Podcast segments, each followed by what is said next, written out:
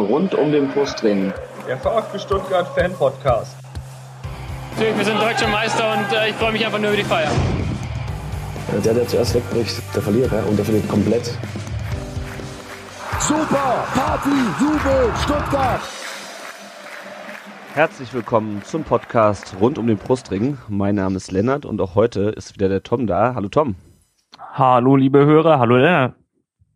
Für diejenigen von euch, die uns heute zum ersten Mal hören, nur mal ganz kurz, worum es hier in diesem Podcast geht. Ihr habt es schon durch das Intro erahnt, es geht hier um den VfB Stuttgart.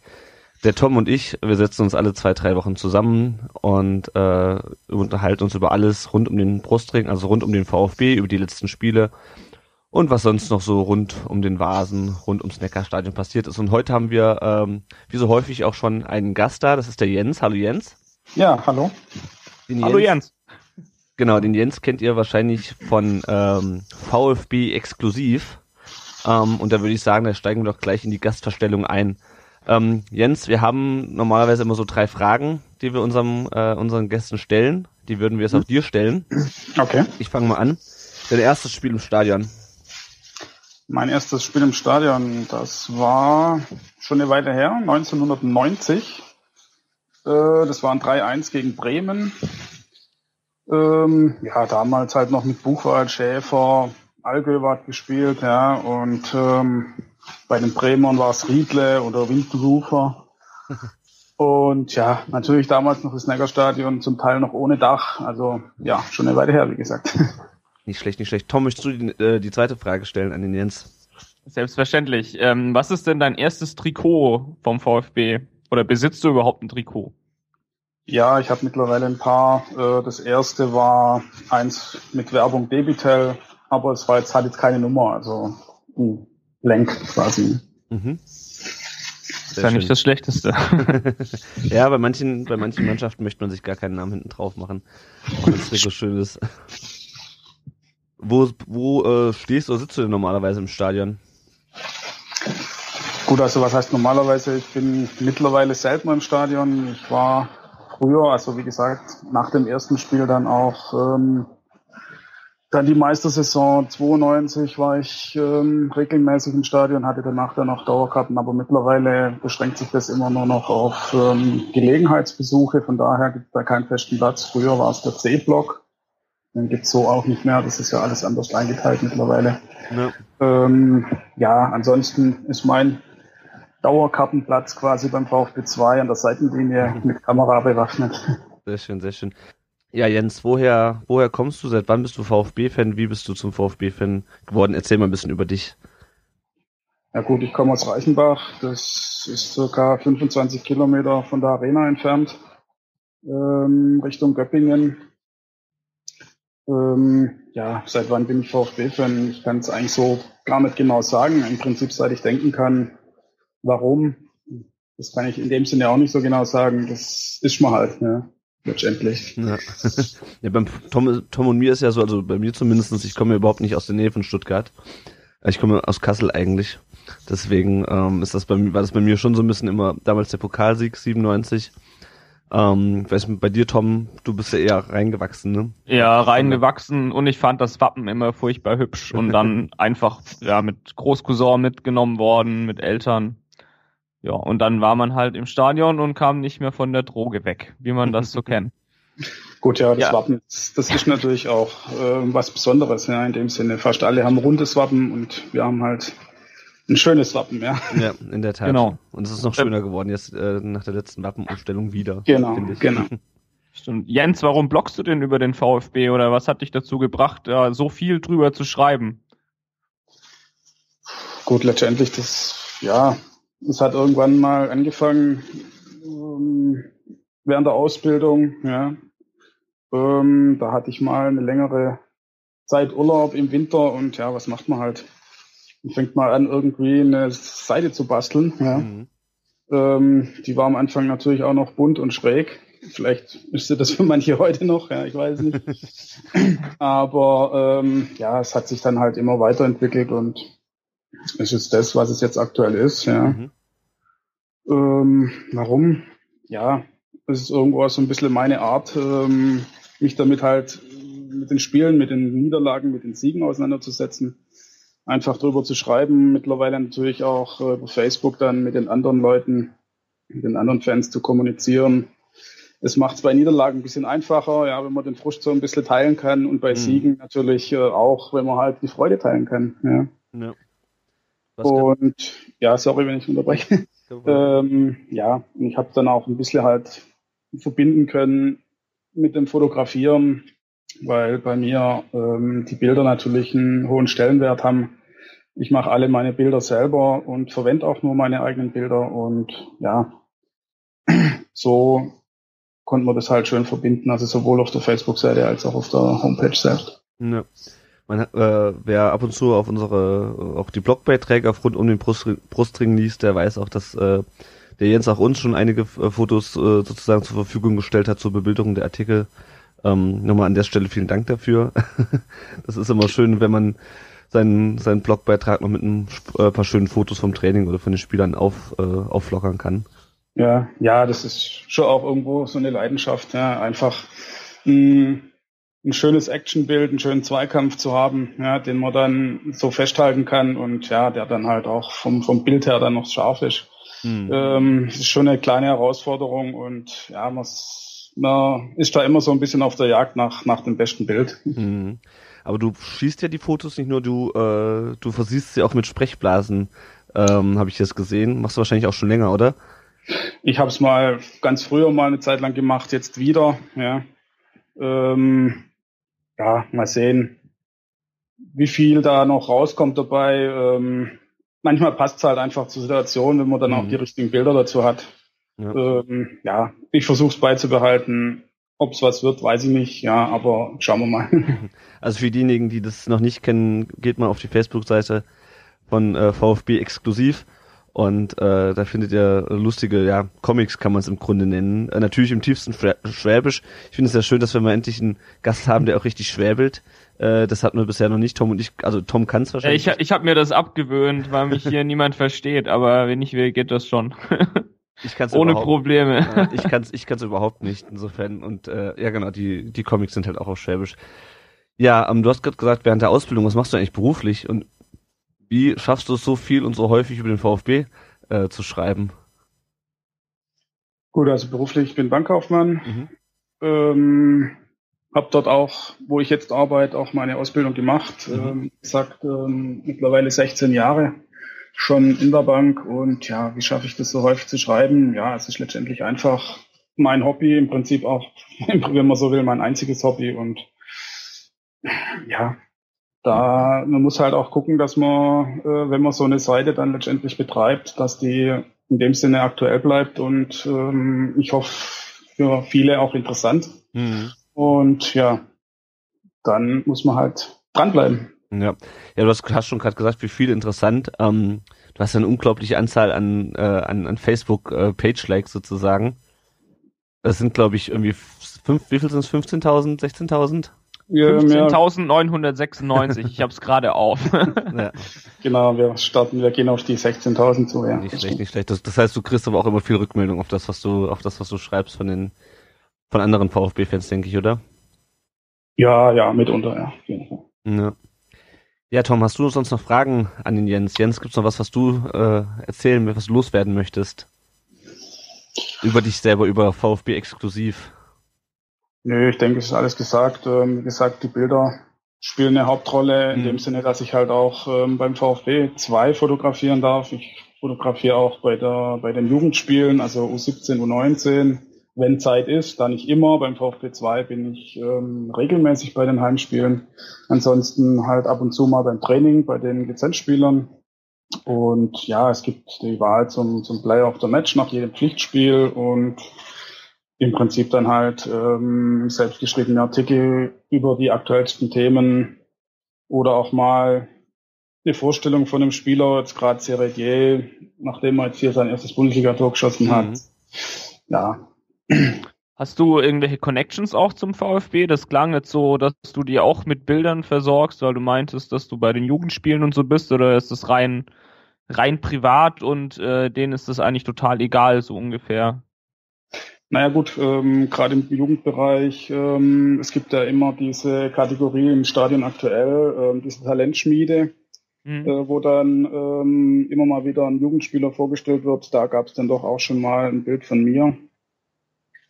Ähm, ansonsten, naja, gut, egal. Ähm, es war auch schon auf der Homepage der eine, das eine oder andere Bild, ähm, auch vom VfB 2. Mhm. Von daher ist es, äh, ja, es besteht Kontakt quasi. Auf jeden Fall, ja, ja, klar, auf jeden Fall. Ähm, äh, es ist ja auch ein Redaktionsauftrag nötig, ja, um beim VfB 2, das ist ja die dritte mhm. Liga, ähm, hier zu fotografieren und der Redaktionsauftrag kommt von fupa.net, ja, mhm. mhm. äh, eine Seite oder eine, im Prinzip schon deutschlandweit, ähm, nur unterteilt eben in Regionen, die sich da dann äh, dem Amateurfußball so ein bisschen verschrieben haben ähm, beziehungsweise hauptsächlich verschrieben haben und es geht hoch bis zur dritten Liga, sprich Stuttgarter Kickers, Groß Aschbach und ähm, eben der VfB 2 mhm. bei uns hier in der Region und ja, da kommt eben dann auch die Verbindung her. Mhm. Cool, cool. Ja, ähm, Tom, wenn du keine Fragen mehr hast, würde ich sagen, dann gehen wir auch gleich zu dem Thema äh, an, wofür du eigentlich Experte bist, äh, Jens, äh, zumindest mehr als wir.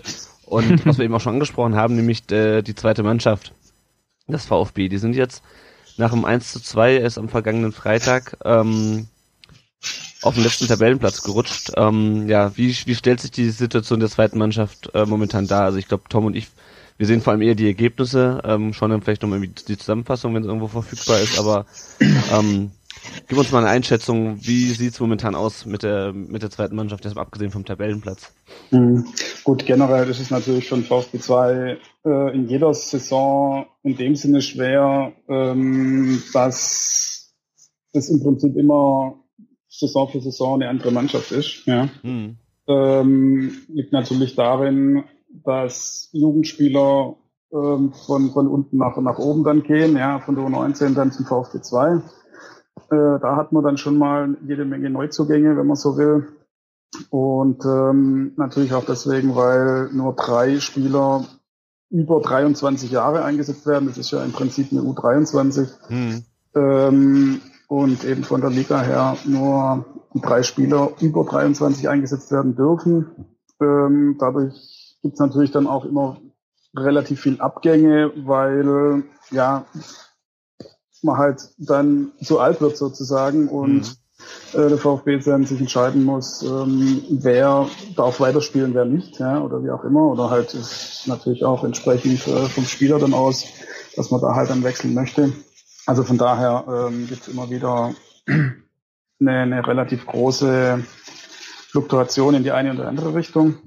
Äh, das macht schon mal ziemlich schwer, immer da reinzukommen. Das sieht man auch an den, an den Startergebnissen. Ähm, die sind ähnlich schlecht gestartet wie, wie die Großen. Ja. Mhm. Ähm, haben, hatten dann aber halt in der Vergangenheit immer wieder ein paar Phasen drin, wo sie dann auch wirklich eine schöne Serie hingelegt haben. Die fehlt jetzt ein bisschen. Ja. Das sieht, sieht man halt jetzt leider am Tabellenstand. Mhm. Ähm, ob es jetzt tatsächlich daran liegt, dass eben hier auch ein Trainerwechsel gab, einen unfreiwilligen in dem Sinne, ja, mhm. ähm, weil eben Jürgen Kram nicht hochgezogen wurde.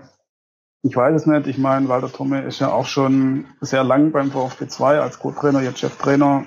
Ich kann es mir nicht vorstellen, dass es daran tatsächlich liegt, aber wer weiß. Ja, ähm, ja und gut, das Spiel gegen Erfurt, das war natürlich, wäre natürlich wichtig gewesen, das zu gewinnen hm. weil es halt ein Sechs-Punkte-Spiel war. Ähm, Erfurt war zwei Punkte vor, jetzt sind sie fünf und genau die fünf äh, sind es im Prinzip, die wir jetzt gerade, die uns jetzt gerade fehlen ähm, auf den rettenden Platz. Ähm, hätten wir da zumindest einen Unentschieden geholt, dann hätten wir da noch ein bisschen mehr Tuchfühlung gehabt. Es wird schwierig, denke ich. Ähm, Kakao ist natürlich jetzt hier ähm, eingestiegen beim VfB 2.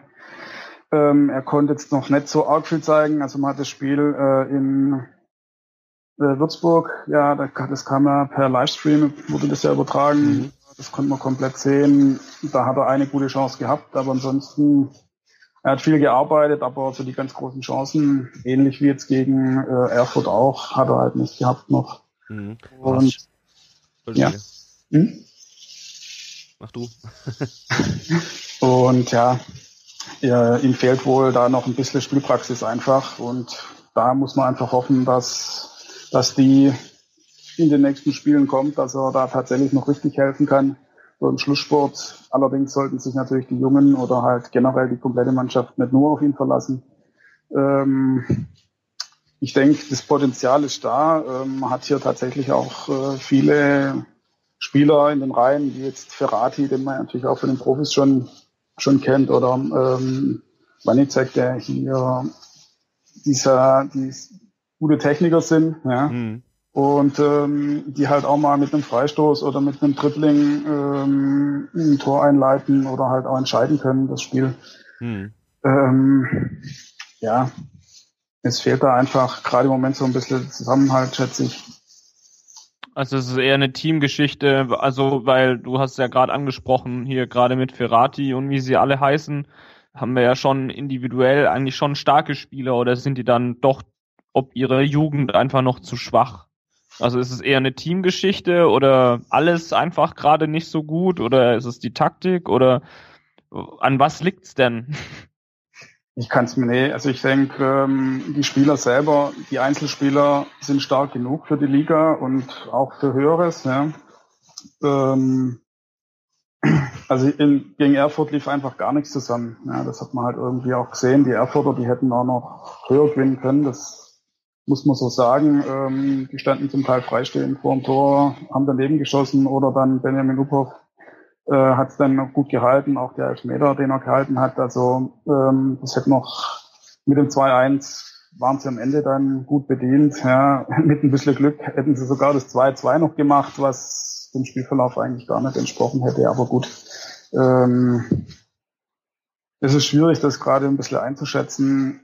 Sie hatten nämlich auch vor der Winterpause gegen Dresden einen Unentschieden geholt und gegen Preußen gewonnen, also in Preußen, in mhm. Münster ähm, wo man einfach gedacht hat, okay, jetzt, jetzt könnten sie einen Lauf kriegen und dann kam vielleicht auch der Knacks mit der Winterpause, wo dann eben gleich ein Groß Aschbach kam mit einem 0-3. Ähm, vielleicht hat es auch ein bisschen verunsichert dann. Man muss jetzt einfach jetzt hoffen, dass da vielleicht tatsächlich auch wie beim VfB in der Bundesliga so ein kleiner Lauf kommt, hm. dass man die fünf Punkte da irgendwie wieder, wieder wettmacht. Mhm. Es spielen ja in der äh, zweiten Mannschaft ein paar Spieler, die auch schon mal Bundesliga-Luft geschnuppert haben. Also, wenn ich mir die Aufstellung hier vom Erfurt-Spiel angucke, der Ristel hat ja schon mal Bundesliga gespielt, äh, der Sama, Steven Sama ähm, und äh, der Marvin Wanicek. Äh, das sind aber auch Leute, die momentan eher in der zweiten gebraucht werden, denke ich, als dass es Sinn machen würde, die jetzt hochzuziehen in die, in die Bundesliga oder ähm, weil ich meine, ähm, man hat es ja gesehen, auch, auch das ähm, Kramni, der den Taschi den setzt er ab und zu mal ein in der Bundesliga, aber so die ganzen anderen, die zwischendurch mal eingesetzt wurden oben in der Bundesliga, die spielen jetzt eigentlich wieder regelmäßig zweite Liga. Ähm, sind die einfach noch nicht so weit oder werden die einfach in der, in der dritten Liga ähm, einfach dringender gebraucht? Wie ist da deine Einschätzung? Einerseits werden sie da gebraucht, andererseits denke ich, dass sie halt gerade an der um, eingespielten Team, das man jetzt ja in der Bundesliga hat, ja, die Startaufstellung ist ja in den Bundesligaspielen immer sehr ähnlich gewesen. Jetzt gegen äh, Berlin hat man natürlich notgedrungen äh, da einen Wechsel vornehmen müssen, weil da die Davi ja gesperrt war. Aber ansonsten äh, glaube ich, dass sie da halt auch gerade nicht ähm, an dem an der Stammelf sozusagen vorbeikommen. Mhm. Aber klar, sie werden auch da gebraucht. Ähm, wie gesagt, individuell äh, sind die schon, sind die schon soweit, ja. Auch Boris Pasci natürlich ähm, würde dem VfB 2 jetzt gerade gut tun. Abgesehen von Kakao könnte er vielleicht auch, Kakao äh, kommt ja öfter auch so ein bisschen als hängende Spitze, sodass man da dann äh, Taschi als, als Stoßstürmer ähm, einsetzen könnte. Er hatte auch schon ein paar Tore gemacht ähm, in der Vorrunde. Mhm. Äh, das merkt man schon, weil gerade an Toren ähm, in den vier Spielen gab es jetzt das eine Tor eben gegen, gegen Erfurt, ansonsten ähm, 2016 eben noch keins und ja, auch der eine Punkt eben 2016 in, in Würzburg mit dem 0-0 bislang einfach zu wenig. Hm. Was ich mich jetzt frage, also ich meine, jetzt sind sie ähm, Tabellenletzter, das sieht momentan nicht so gut aus. Wenn die zweite Mannschaft jetzt absteigen würde, was wird das, du hast ja gesagt, du ähm, bist doch durchaus mal bei A- und B-Jugend spielen. Was wird ein Abstieg denn für die Nachwuchsarbeit des VfB bedeuten? Weil ich meine, momentan kann man ja auch Jugendspieler immer noch mit der Perspektive ähm, zweite Mannschaft in der dritten Liga locken. Ähm, meinst du, dass es dann äh, Spieler eher mal nicht zu uns kommen würden oder A-Jugendspieler vielleicht einen Verein wechseln würden, weil sie äh, in der zweiten Mannschaft dann erstmal in der Regionalliga ähm, kicken müssten, statt in der dritten Liga? Gut, ja, ich sag mal, die dritte Liga ist insofern immer attraktiver geworden von Jahr zu Jahr. Ähm, man kann sich da halt doch mit ähm, ordentlichen Gegnern messen, die zum Teil halt schon, also die, die Teams zum Teil halt schon Bundesliga gespielt haben, wie jetzt Dresden, Rostock, ähm, ja, wie sie alle heißen. Mhm. Ähm, ich denke mal schon, dass das einen Reiz hat, ja, für einen 19-jährigen, 18-jährigen, 19-jährigen, äh, da zumindest mal seine ersten sozusagen Männerfußball ähm, zu machen, ja, mhm. nach der, also aus der Jugend raus. Ähm, und es ist auch irgendwo natürlich, ja, für den VfB eine, eine interessante Geschichte, eben den Leuten da die Perspektive dazu bieten, ähm, was es jetzt bedeuten könnte, ob da dann tatsächlich der eine oder andere sagt, okay, ich wechsle, das ist schwierig zu sagen. Ich denke, ähm, auch andere Bundesligisten spielen mit ihrer zweiten Mannschaft in der, in der vierten, also in der Regionalliga. Und ähm, ich denke, auch da gibt's gibt's ähm, ist, ist ein hohes Niveau da, aber mhm. wie gesagt, ähm, die dritte Liga hat für mich auch schon Reiz. Also es macht immer wieder Spaß, die Spiele zu schauen, weil die Leistungsdichte auch relativ hoch ist und mhm. da kann man sich ähm, zumindest schon mal so den, den ersten Einstieg, da kann man sich schon, schon messen. Mhm, ja, klar, auf jeden Fall. Gut, dann hoffen wir mal, dass es bei der bei der zweiten wieder wieder aufwärts geht. Ähm, nicht umsonst, weil auch äh, der durchaus ein paar hessische Mannschaften äh, immer mal wieder in der dritten Liga spielen und das für, für Tom und mich natürlich, äh, Tom wohnt ja in Frankfurt, ich in Darmstadt, immer mal wieder ganz nett ist, wenn man auch mal die zweite äh, auswärts, auswärts sehen kann. Um die Ecke sozusagen vor der Haustür. Ja, wenn wir sonst zum VfB 2 nichts mehr haben, sei denn Tom, hast du noch eine Frage? Äh, nö. Alles äh, zufriedenstellend beantwortet. Dann würde ich sagen, wenden wir uns mal schöneren Themen zu. Äh, und das ist in diesem Fall äh, die erste Mannschaft in der Bundesliga. Ähm, ja, wir haben jetzt eine Serie von fünf Siegen am Stück. Das ist Wahnsinn. Der hätte ich, glaube ich, als wir im äh, November hier noch gesessen haben und äh, als Tabellenletzter uns über die äh, Spiele beschwert haben, hätte ich, äh, glaube ich, nicht damit gerechnet, dass wir im dass wir Mitte Februar äh, irgendwie auf Platz 10 stehen. Und Entschuldigung, ich glaube, ich bin hier im falschen Podcast. Hier geht es doch um den VfB, oder? ja, also man hat momentan wenig zu meckern. Ähm, ich würde sagen, wir sprechen mal so die, die großen Themen an, die sich so aus den letzten Spielen ergeben haben. Und ähm, Tom, du hast, äh, du hast die Frage gestellt, äh, in unserem Vorgespräch und in unserer Vorbereitung, welchen Anteil denn ähm, Zorniger am aktuellen Spiel des VfB hat. Und als Beispiel hast du angeführt, dass äh, 2 zu 0 jetzt am Samstag gegen Hertha, wo sie äh, den Berlinern an der eigenen Strafraumkante praktisch den Ball abgeluchst haben. Ähm, ja.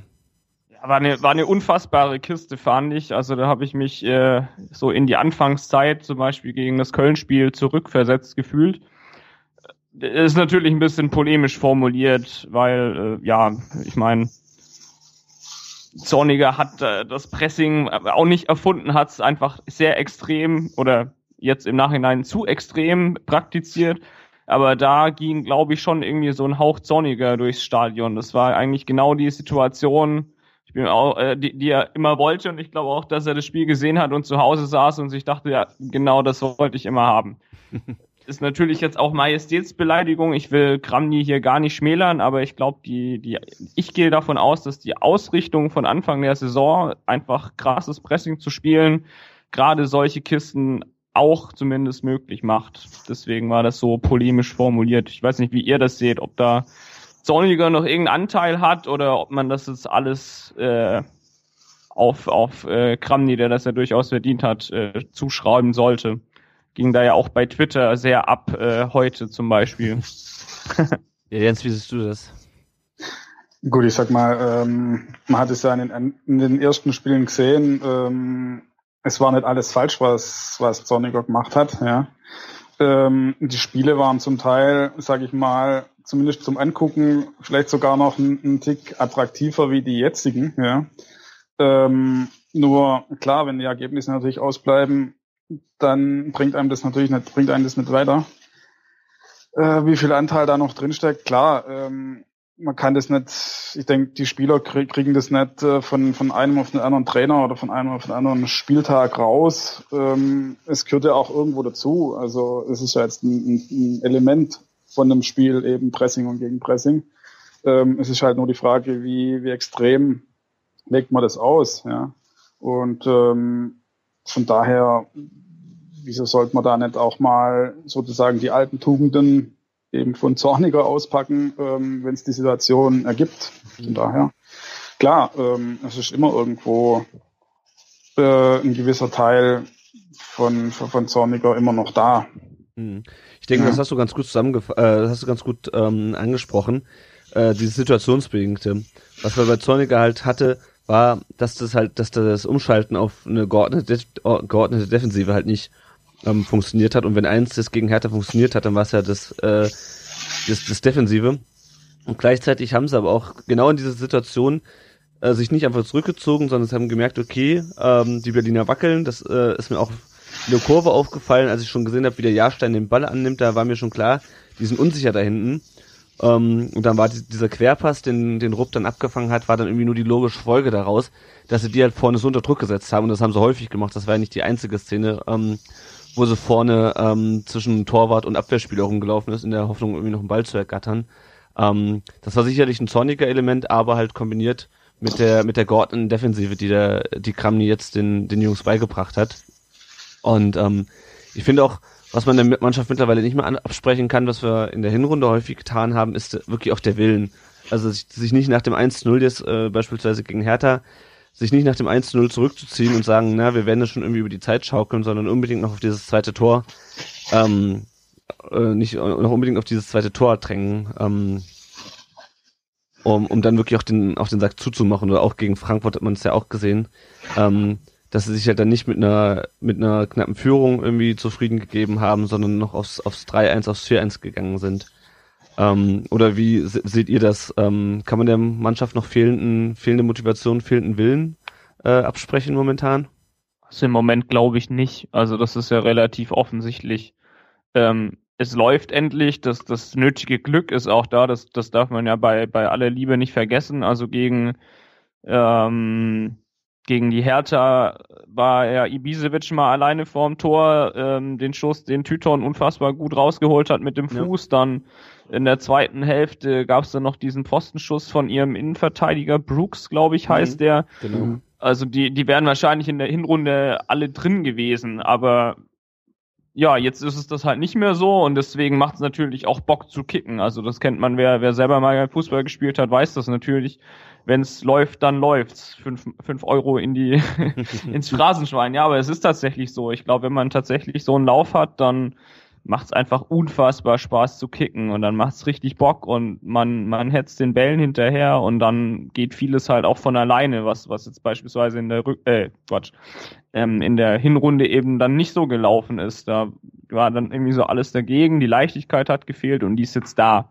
Mhm. Und ich glaube, jetzt ist vieles möglich. Mhm. Und dann kommt natürlich noch so was äh, dazu wie der, ähm, wie der Schiri in Frankfurt, der also das offensichtlichste Handspiel aller Zeiten nicht sieht äh, und wir dadurch um, um, um Handelfmeter rumkommen. Also das ist dann definitiv ähm, das Glück, was du einfach hast, wenn du, wenn du einen Lauf hast ähm, und wenn du dann plötzlich ein Spiel nach dem anderen gewinnst.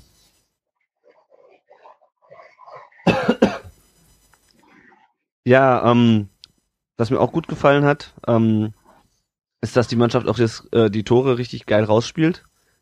Also das ist mir in Frankfurt vor allem aufgefallen, wie Rupp dann den ähm, den, den Ball in den, in den Lauf von, von Gentner spielt. Oder der Seitfallzieher von Didavi.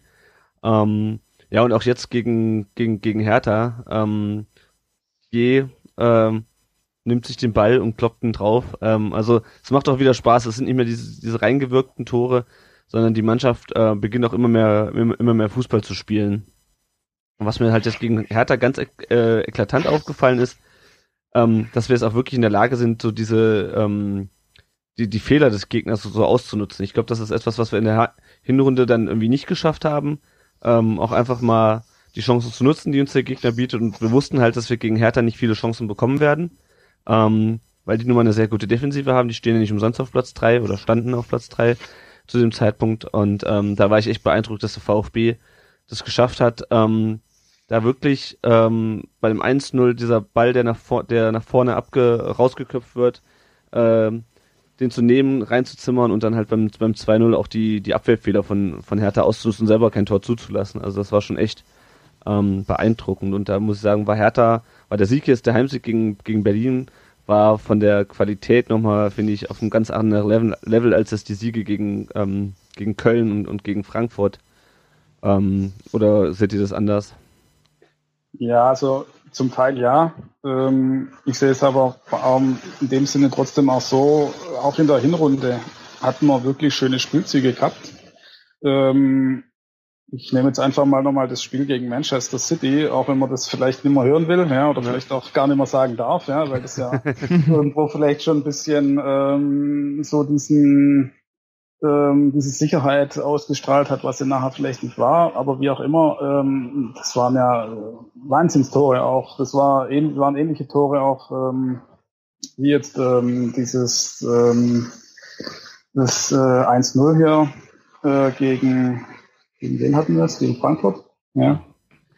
Ähm, einfach auch schön in den Lauf gespielt. Äh, in dem Fall war es war es Ginzek, der hier äh, gegen Manchester da abgeschlossen hat oder auch ähm, generell die Spielzüge auch in, auch in der Hinrunde, ähm, das da gingen die Bälle halt nicht rein, ja. Also die hatten ja Chancen ohne Ende. Hm. Ähm, was jetzt halt wirklich dazu kommt, ähm, wie gesagt, die Offensive, glaube ich, war noch selten das Problem. Wie gesagt, bis auf die Chancenauswertung natürlich, ja. Hm. Ähm, aber jetzt rein von der Spielanlage her ähm, hat mir das immer ganz gut gefallen. Ähm, was halt damals äh, in dem Sinne verheerend war, dass man halt einfach viel zu, viel zu hoch gespielt hat und äh, ein kleiner Fehler sofort bestraft worden ist, weil, ähm, weil die Konter eben ähm, die Mannschaft ja das nicht gebrochen haben.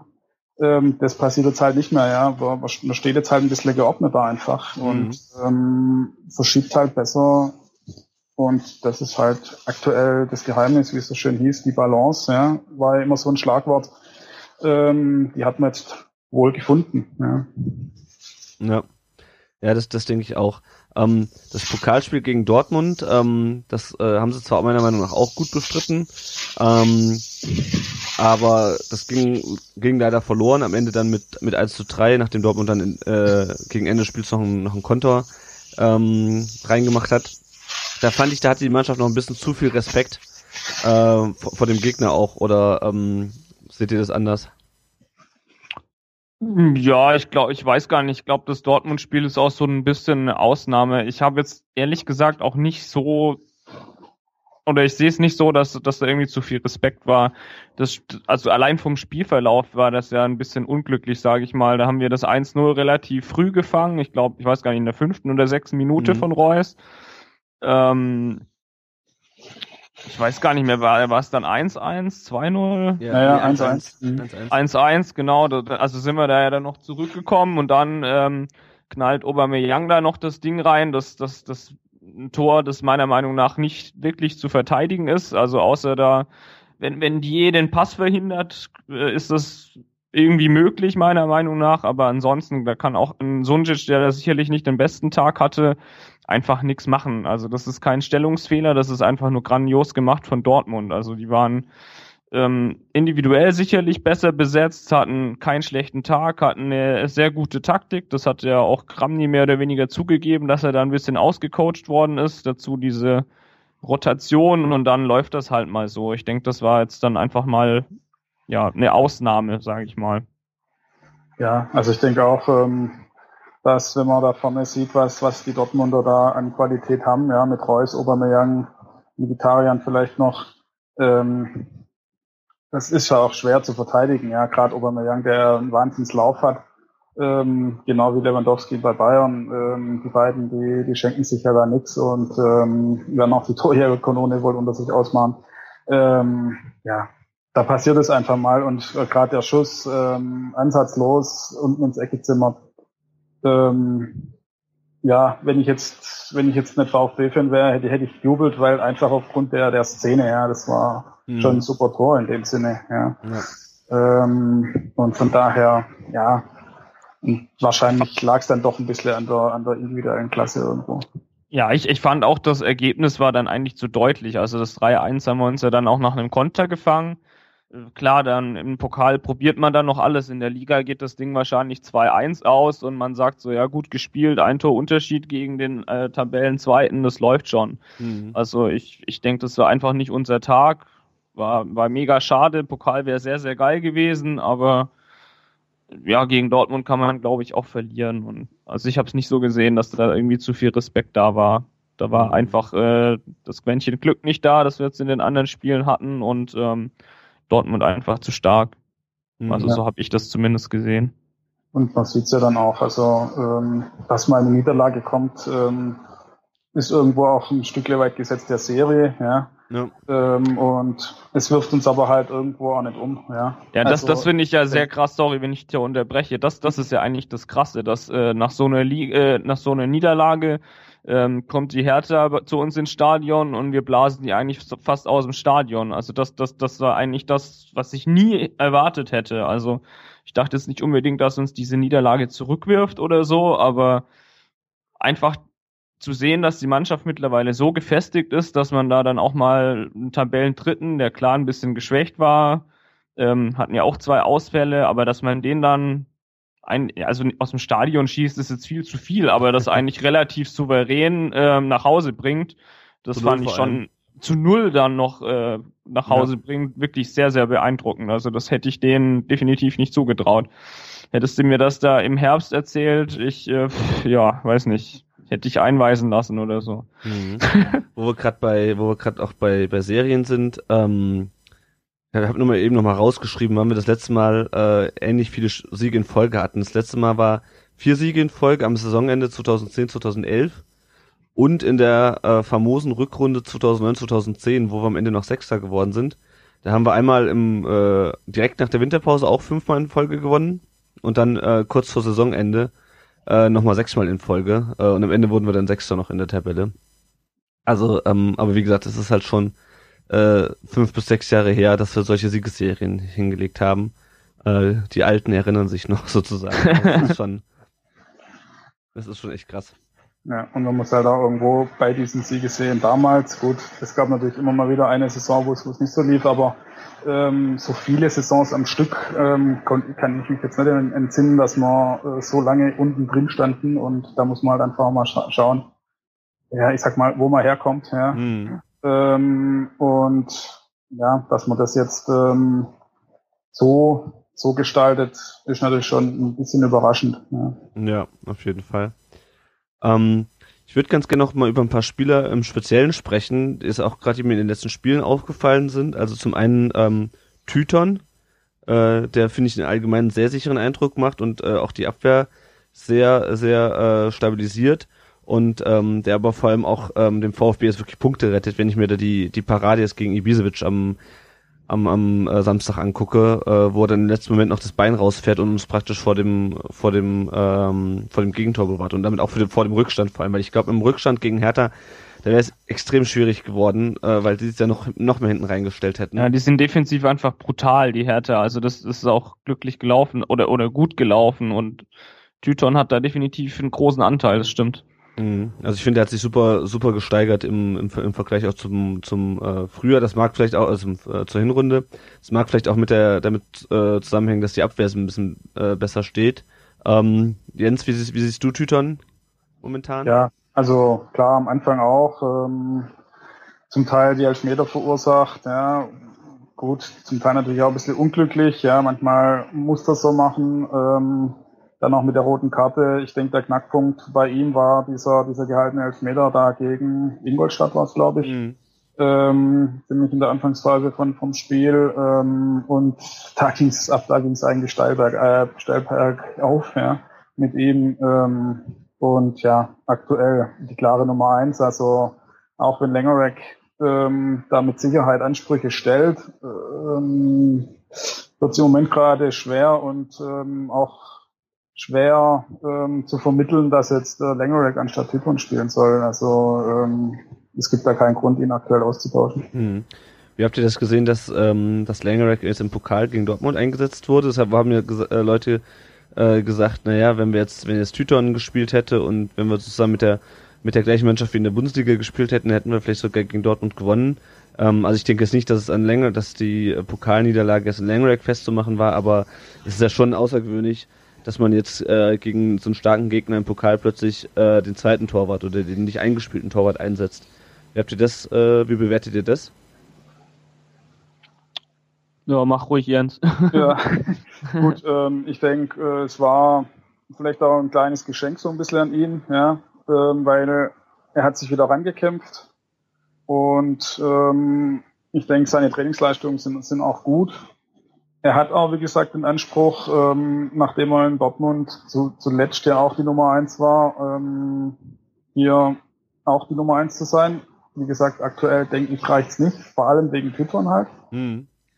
Ähm, und ich glaube nicht, dass es, dass es an ihm lag, dass wir verloren haben, weil er hat auch, äh, ich glaube, das war auch Aubameyang, da hat er einen äh, reflexartig mit, mit einer Hand noch über, über die, die Latte klingt. Mhm. Ähm, der hätte auch locker drin sein können, der stand äh, Aubameyang auch völlig frei.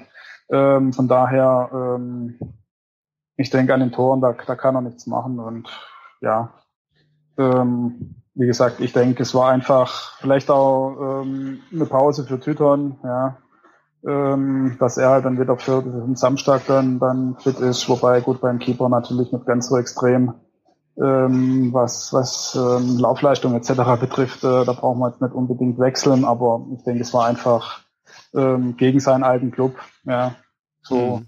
ein Trainingsgeschenk oder halt äh, für seine Leistung im, im, Training und dass er halt auch im Trainingslager die ganzen äh, Einheiten äh, mitgezogen hat und ähm, ja, ich glaube, es ist fürs Mannschaftsgefüge ganz gut gewesen, dass er dann, also dass Kramny dann auch mal so gut ist verteilt. Ich denke, Lengerek hat es nach der Verletzung auch hart gearbeitet und dann gegen den eigenen Club und ich glaube, das war schon ganz gut so. Ähm, auch, auch die andere Rotation war vielleicht ganz okay. Ich meine, Toni Sunjic äh, kam dann noch rein und wer noch? Ich weiß es gerade gar nicht genau. Ähm, Jedenfalls hat Gramny ja ein bisschen äh, rotiert und ich denke, das war in Ordnung so. Krawitz, also, Krawitz vorne für Werner. Genau, Krawitz Werner, vorne für Werner und ähm, wobei Werner dann eine Erkältung hatte an, äh, am Dienstag, deswegen genau. Aber spielen. ich denke, dass das definitiv in Ordnung war. Deswegen haben wir auch nicht verloren. Also hm. ich glaube, dass das war dann auch äh, fürs Mannschaftsgefüge vielleicht ganz gut, dass sich da auch noch mal andere zeigen konnten. Ja. Wenn wir uns jetzt in der Mannschaftsausstellung sozusagen von hinten nach vorne durcharbeiten, ähm, Je ähm, ist auch ein Spieler, der ist in Fokus gerückt ist, nicht zuletzt durch sein Tor. Ähm, Jens, du hast gesagt, du hast heute mal einen, äh, einen Beitrag äh, auf, äh, auf VfB exklusiv über, über Thier geschrieben. Ähm, wie siehst du Thier? Wie, wie schätzt du momentan ein? Wie wichtig ist er für die Mannschaft? Ja, also ich äh, denke, dass er nicht wegzudenken ist, gerade aus der Mannschaft. Ähm, allein eben auch durch, durch seine Art und Weise, wie er auf dem Platz steht, also sprich ähm, Motivation, Ansprachen, er lenkt die Mannschaft. Ähm, Gentner kann das sicher auch, macht das sicher auch, aber einfach nochmal ein Stück weiter vorn irgendwo, ja. Je mhm. ist wirklich ähm, der Mann vor der Abwehr und ähm, hat das Spiel so ein bisschen im Überblick, trotz seiner kleinen Körpergröße, ja. Mhm. Ähm, und ähm, gefährlich wird's tatsächlich, und das hat man halt leider von ihm auch schon öfter mal gesehen, dass wenn er halt mal einen Fehlpass spielt, ähm, dann wird's halt ähm, für den Strafraum beziehungsweise fürs Tor ähm, schon relativ gefährlich, zumindest ähm, früher äh, im Zorniger System, wo man halt dann äh, doch nochmal ein bisschen höher stande. Ähm, ja, also er hat jetzt gegen Hertha mit Sicherheit ein perfektes Spiel gemacht. Ich glaube, ein, ein Fehlpass war drin, ähm, der aber keine Auswirkung hatte. Ansonsten ähm, hat er alles im Griff gehabt. Wie gesagt, war auch schon mal anders. Ähm, wenn er einen guten Tag hat, kann er sicherlich, ähm, hat er sicherlich hier äh, entscheidende Rolle, ähm, auch was Niederlage und, und, und Sieg betrifft. Ja. Mhm. Also was auch er kann sicherlich da ein Spiel mit, mit entscheiden, auch wenn er, äh, gut, jetzt hat er sogar noch ein Tor gemacht, aber äh, das ist ja nicht seine Aufgabe. Mhm. Also was auch gerade taktisch sehr interessant ist, finde ich, ist, dass Kramni den, ich weiß jetzt nicht seit wann, aber ich, ich glaube, das müsste sogar Anfang der ähm, Rückrunde jetzt gewesen sein, äh, die je eigentlich fast als einzigen Sechser auflaufen lässt. Also die spielt eigentlich direkt vor der Viererkette und hält mehr oder weniger Gentner und ähm, dem ganzen starken Mittelfeld einfach den Rücken frei. Gerade ja, also gerade Gentner oder oder andersrum formuliert, Die ist der perfekte Gegenpart zu Gentner eigentlich. Gentner ist glaube ich so ein Typ, der der braucht einfach äh, die Ruhe. Ich glaube auch eben nicht, dass der eine Mannschaft so richtig führen kann, zumindest nicht lautstark. Das ist dann halt eher Die, der hält ihm den Rücken frei und Gentner kann einfach mal machen. Und ich glaube, dass es gerade auch ähm, oder dass die gerade auch andere Spieler sehr viel stärker macht. Hm. Einfach weil er viel Druck äh, wegnimmt. Das hat Rupp gestern auch bei Sport im Dritten zum Beispiel gesagt, dass ähm, wenn man weiß, dass da ein Serie Dier hinter einem spielt, dann kann man nach vorne ganz anders agieren, weil es einfach eine, eine gewisse Sicherheit gibt. Hm. Und ich glaube auch gerade in, in der Kombi Dier Großkreuz, das sieht man jetzt nicht nur in den sozialen Netzwerken, dass die zwei gut miteinander können, das ja. ist auch auf dem Platz so, dass man da einfach zwei Typen endlich mal wieder auf dem Platz hat, die motivieren, die die, die Leute ankurbeln, denen den Rücken frei halten, auch mal äh, dazwischen hauen, mal einen Foul machen. Ähm, also das, das rechne ich die und, und auch äh, mit Abstrichen Großkreuz sehr, sehr hoch an. Also dass da wieder dieser Zug dahinter ist. Im, in der Vorrunde haben wir da öfters mal drüber gesprochen, glaube ich, dass es da einfach so ein bisschen an Typen fehlt und auch Die war da ja nicht so super drauf. Und das ist, das hat sich jetzt durchaus entwickelt und das ist, glaube ich, auch so ein Erfolgsrezept jetzt mittlerweile. Hm. Ja, das denke ich auch. Also ähm, da stimme ich dir auch zu Jens, äh, dass er bockstark ist, auch was die, was die Mentalität auch einfach angeht und was auch einfach die Motivation in, in äh, seine Mitspieler angeht. Mir ist es jetzt äh, gegen nicht gegen Hertha, aber in den Spielen davor halt manchmal aufgefallen, dass er halt manchmal so Leichtsinnspässe spielt ja. und damit dann so ein bisschen die Abwehr unnötig in Bedrängnis äh, bringt und damit so ein bisschen seine, seine, ähm, wenn er sich manchmal, manchmal auf den Ball schnappt und nach vorne läuft, ähm, es ist halt immer so ein bisschen risikobehaftet. Also das hatten wir auch gegen Hertha, da hat er auch mal zwischendurch den Ball verloren, dann hat zum Glück die, äh, die Abwehr gut aufgefangen. Ähm, aber es stimmt äh, auch das, was du sagst, Tom. Ähm, wir haben uns ja wirklich in der Hinrunde beschwert, äh, die Mannschaft hat nur Mitläufer, das sind keine richtigen Typen und ähm, da denke ich auch, ist gerade der Transfer von, von Großkreuz äh, ein Glücksgriff gewesen von, äh, von Dutt, weil äh, zusammen mit Je ähm, hast du halt echt wieder endlich das Gefühl, dass da Leute auf dem Platz stehen, ähm, die halt wirklich den Arsch aufreißen und äh, auch mal den Schiri anmotzen äh, und die, die Mitspieler anschieben. Und das ist auch, glaube ich, der Grund, warum wir uns jetzt auch so in die Spiele reinbeißen und äh, auch diesen absoluten Willen zeigen, diese Spiele noch zu gewinnen, weil du halt so zwei Antreiber auf dem, auf dem Platz mit hast. Ja. Also auch, auch äh, wenn wir mal zum nächsten weitergehen, Lukas Rupp. Also ich, ich weiß auch gar nicht, ob wir jetzt Spieler rausheben äh, müssen. Zurzeit ist gerade unser Mittelfeld einfach extrem stark. Also was, was ein Lukas Rupp beispielsweise zurzeit zeigt, äh, finde ich unfassbar. Und ich bin mir auch sicher, dass sich mindestens äh, zwölf andere Bundesligisten gerade die Haare raufen herum, die den Rupp nicht ablösefrei von Paderborn geholt haben. Also was der für Pässe äh, spielt, gerade ich komme wieder auf das 2-0 gegen Hertha zurück, das ist schon einfach nur grandios. Hm. Ja, also ich muss auch sagen, ich hätte es nicht so, ähm, ich hätte ihn gar nicht so stark eingeschätzt zu, zu Saisonbeginn. Ich dachte, okay, das ist halt ein ähm, ha haben wir haben wir ja auch nicht, glaube ich, im ja. äh, hier bei rund um den Brustring waren wir ja sehr kritisch, ja. Ja. Und also muss sagen, von, von dem bin ich, bin ich echt begeistert. Ähm, da wurde jetzt auch schon, auch schon viel drüber geschrieben. Ähm, ja, das ist einfach jemand, der einfach offensiv uns, uns wahnsinnig weiterhilft. Äh, auf der anderen Seite, äh, sozusagen auf, auf der gegenüberliegenden Seite von, von Kostic, also auf der rechten Seite. Und ähm, ja, äh, ich bin echt mittlerweile froh, froh, dass wir den haben. Auch wenn man jetzt nicht irgendwie so, so krass irgendwie so eine so einzelne Szenen an, an ihm festmachen kann. Ist klar, dass das 2-0 gegen Hertha, aber er ist auch einfach immer da, er ist immer vorne, er ist immer gefährlich und ähm, ja, das ist einfach Wahnsinn, Wahnsinnstyp.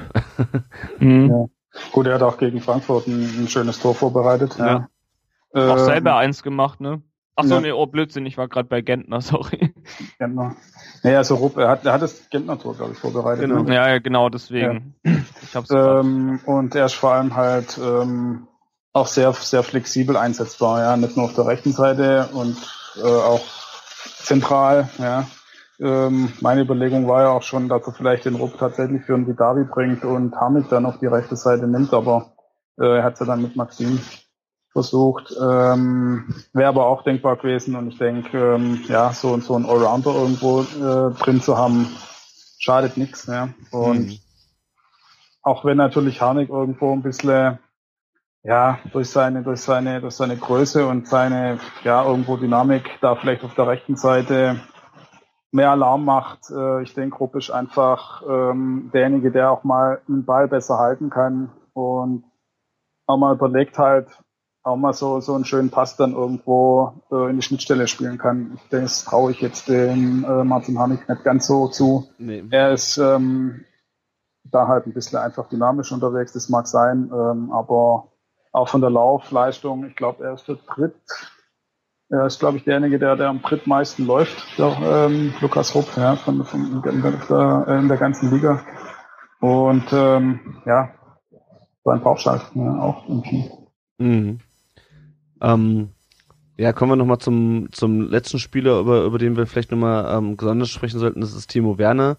Ähm, der hat zwar jetzt gegen äh, Köln, genau, gegen Köln war das Kopfballtor von ihm, äh, sein Tor gemacht, aber insgesamt habe ich das Gefühl, dass er vorne so ein bisschen äh, immer noch alleine auf weiter Flur ist. Also man hat es auch jetzt gegen die Hertha gesehen. Ähm, er reibt sich halt vorne auf, er kommt immer mal in den Ball im Strafraum, ähm, schafft es aber nicht, den Ball im Tor unterzubringen und wird dann irgendwann halt gegen, gegen Krawitz ausgewechselt. Und ich sehe jetzt so ein bisschen das Problem, ähm, dass Werner halt einfach noch zu schmächtig ist, um alleine vorne gegen, gegen zwei, drei Innenverteidiger äh, oder gegen zwei, drei Verteidiger sich durchzusetzen. Also zum Teil fehlen ihm auch die Anspielpositionen, äh, ähm, wenn er dann mit dem Ball äh, kontert, äh, sozusagen. Aber äh, ich meine, gut, wir hatten es, glaube ich, auch schon mal angesprochen, der Junge ist jetzt 19. Ähm, dem, der, der kann sicherlich noch an der, an der Aufgabe wachsen und sich auch noch mehr, mehr Übersicht beispielsweise im Strafraum zulegen. Ähm, aber ich finde, so momentan ist er eigentlich in einer eher unglücklichen Situation, weil ähm, von ihm irgendwie vorne erwartet wird, dass er die Tore macht und dafür ist momentan einfach, ich glaube, ähm, das System ist nicht dafür gemacht, dass Werner vorne, vorne Tore schießen kann, oder wie, wie seht ihr das? Ja, ja, also, ja, ja mach. er ist jetzt natürlich ähm, ich sag mal, für mich ist ein Stürmer immer auch ein bisschen äh, größerer, also gerade zumindest ähm, Stoßstürmer. Ähm, er ist natürlich von der Körpergröße jetzt halt äh, auch nicht der größte. Ähm, er macht natürlich viel über seine Geschwindigkeit wett. Ähm, zusammen mit, mit Kostic, glaube ich, haben wir da ein unschlagbares Duo irgendwo, ja, was, was, was das betrifft, ähm, schnelle Konter zu fahren. Aber klar, ähm, die Torgefährlichkeit, äh, ich verstehe es nicht ganz, ähm, in, in, der Jugend, in allen Jugendmannschaften, auch im DFB, äh, hat er die Kisten gemacht, reihenweise, ja. Hm. Und ähm, ja, mittlerweile fehlt ihm das irgendwie ein bisschen, wobei man natürlich auch dazu sagen muss, er hat auch schon etliche Tore jetzt auch vorbereitet. Ja, ja, ja klar. Das muss man natürlich äh, auch wieder als äh, ähm, gegenhalten. Ja, also sehe seh ich ähnlich. Also ich, ich sehe es vor allem so, dass Werner eigentlich gerade so ein bisschen ähm, ja, den Ginchek mimt ist jetzt vielleicht ein bisschen viel, aber äh, mittlerweile, also ich, ich kann mich da auch an eine Szene gegen die Hertha, oder ich glaube, dass es gegen die Hertha war, erinnern, wo er auch vorne den Ball kriegt, allein gegen drei und er läuft in zwei Leute rein und sieht halt den Freistoß. Also das hätten Werner vor einem Jahr oder so, glaube ich, noch nicht so unbedingt gemacht. Also mhm. er, er hält auch einfach viele Bälle, holt Freistöße raus, äh, setzt andere Spieler ein. Klar, steht immer noch so oft im Abseits zum Beispiel. Es sind halt so kleine Sachen. Ähm, auch die Geschichte, dass er da dann ähm, den, den Elfmeter quasi nicht annimmt. Da sagt mhm. er dann auch dann ganz trocken, ja gut, er hat es eigentlich gar nicht gespürt und für ihn ist einfach nur wichtig, dass er da jetzt äh, mitgekriegt hat, so hey, wenn ich mich in die andere Richtung drehe, äh, stehe ich allein vorm Tor und kann abschließen. Und solche Dinge, wenn er das selber bemerkt, ist das schon mal gut. Und ich glaube, dass das auch gerade jetzt auch, wo Ginczek verletzt ist, auch so langsam kommt und kommen wird und kommen muss auch. Und ähm, also ich sehe das nicht so kritisch. Mhm. Er könnte mehr Tore machen, aber ähm, er setzt sich da doch auch ganz schön für die Mannschaft ein, finde ich. Mhm.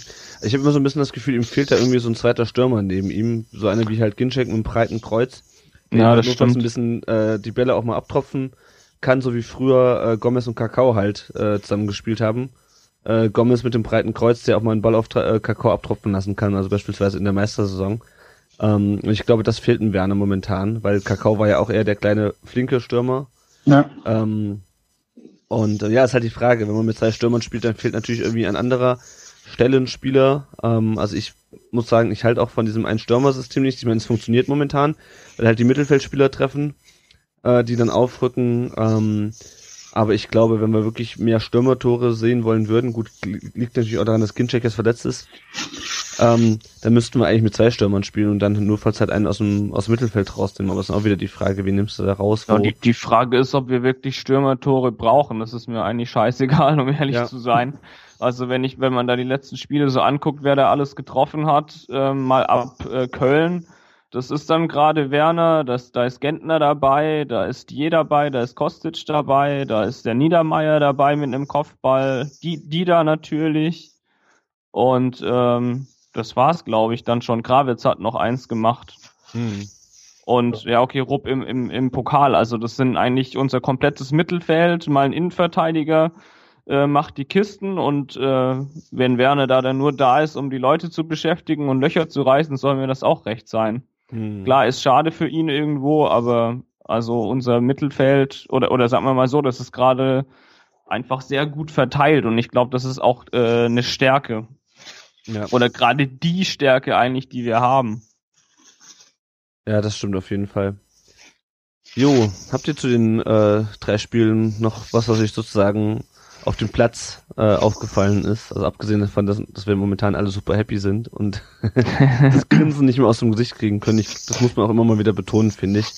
Weil, ähm, also ich jetzt bei allen fünf Siegen im Stadion und das ist einfach krass, wenn du, äh, wenn das Spiel abgepfiffen wird und du schon ein paar Minuten vorher eigentlich weißt, dass du es gewonnen hast und du immer fassungsloser wirst, weil du jetzt schon wieder ein Spiel gewonnen hast und schon wieder ein Spiel und schon wieder ein Spiel nicht mehr. Klar, die Serie muss irgendwann enden aber momentan ist einfach nur geil, finde ich.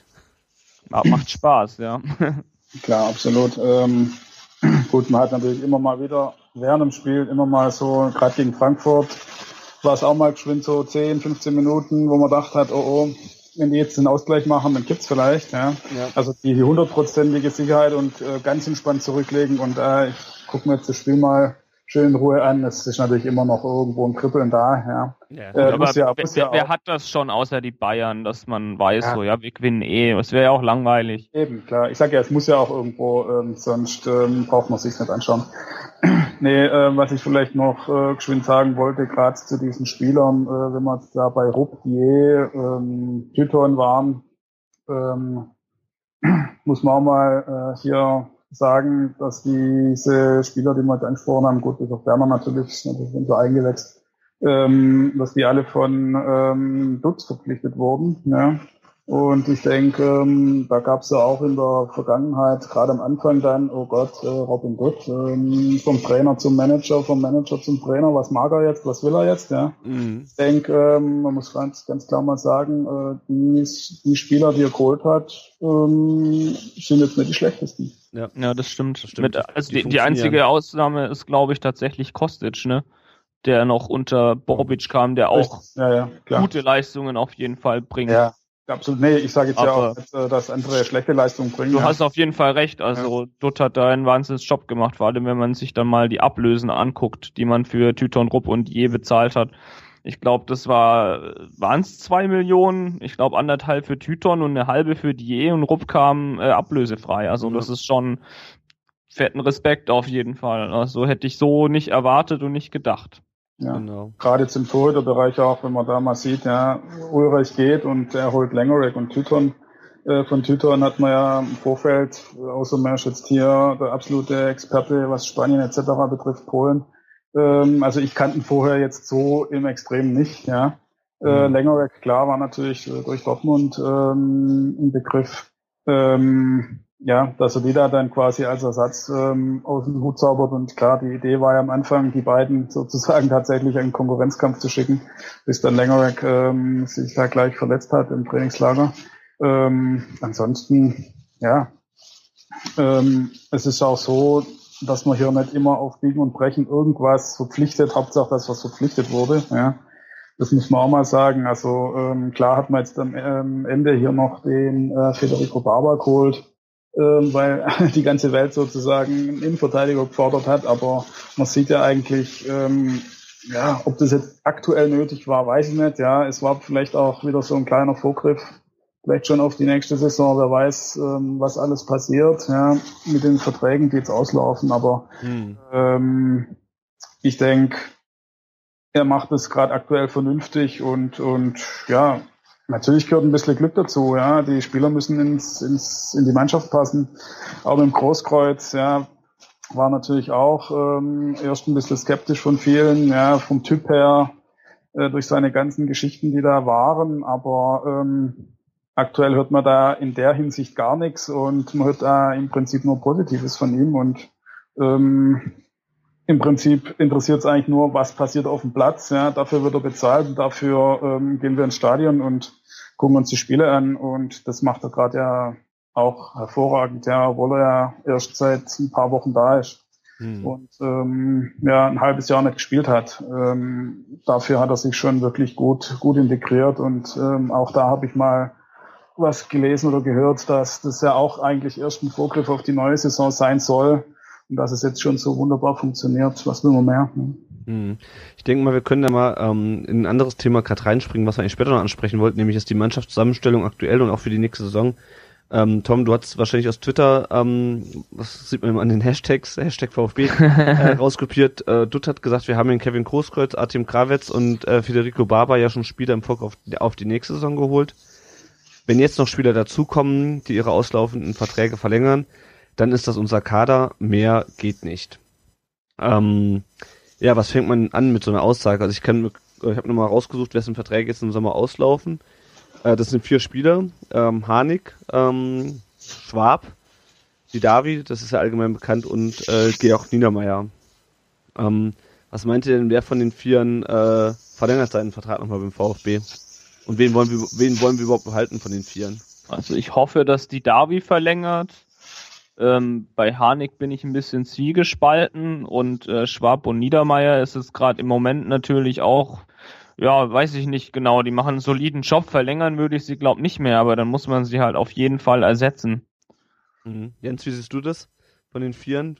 Gut, sicher. Ich meine, die Davi ist ja unbestritten, also Topscorer aktuell und ähm, man hat so ein bisschen das Gefühl, eigentlich will er eigentlich, er will ja eigentlich gar nicht weg, ja. Mhm äh, wenn er weg will, dann eigentlich nur deswegen, weil er halt auch vielleicht mal ähm, europäisch spielen möchte oder ähm, ja, äh, vielleicht noch mehr Nationalelf etc. Gut, das steht natürlich beim VfB, ähm, könnte natürlich auch, wenn er beim VfB unter Vertrag steht, aber ähm, so insgeheim hat man schon immer ein bisschen das Gefühl, dass er eigentlich gar nicht weg will, weil das ja irgendwo auch schon seine Heimat ist. Und so die Aussage da ähm, während dem ähm, Spiel jetzt hier gegen, gegen Berlin, da war er bei Sky ähm, quasi in der Halbzeitanalyse und da kam schon so wieder so ein kleines, ja, wer sagt eigentlich das? Ja, also ähm, mhm.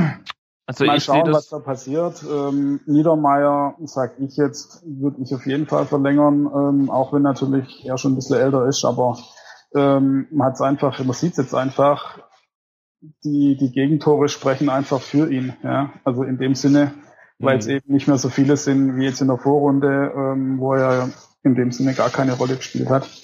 Ähm, Schwab, ja, schwierig. Harnik auch eher schwierig, weiß ich nicht. Ja. Mhm.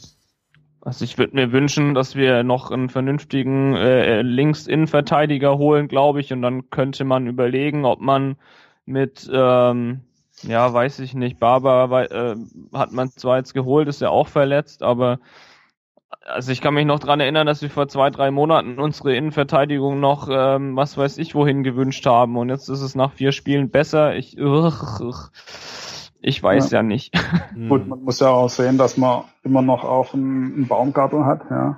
ja. Ähm, der auch wie Timo Werner ja auch noch, noch relativ jung ist und als, als Verteidiger ähm, braucht man halt irgendwo auch ein paar Spiele, Zeit, äh, man muss die Erfahrung sammeln und ähm, ich habe ihn damals schon bei der A-Jugend gesehen, habe ihn dann beim VfB 2 gesehen und ähm, habe damals äh, schon einen Artikel geschrieben, ähm, äh, da ging es drum, ich weiß gar nicht, wer da, wer da gehandelt wurde. Und da habe ich gesagt, wieso, wieso werden da eigentlich die Spieler gehandelt? Wir haben doch einen Baumgartel und mhm. er hat äh, an der, in seiner Anfangszeit jetzt bei den Profis hat er es gezeigt, dass er es kann.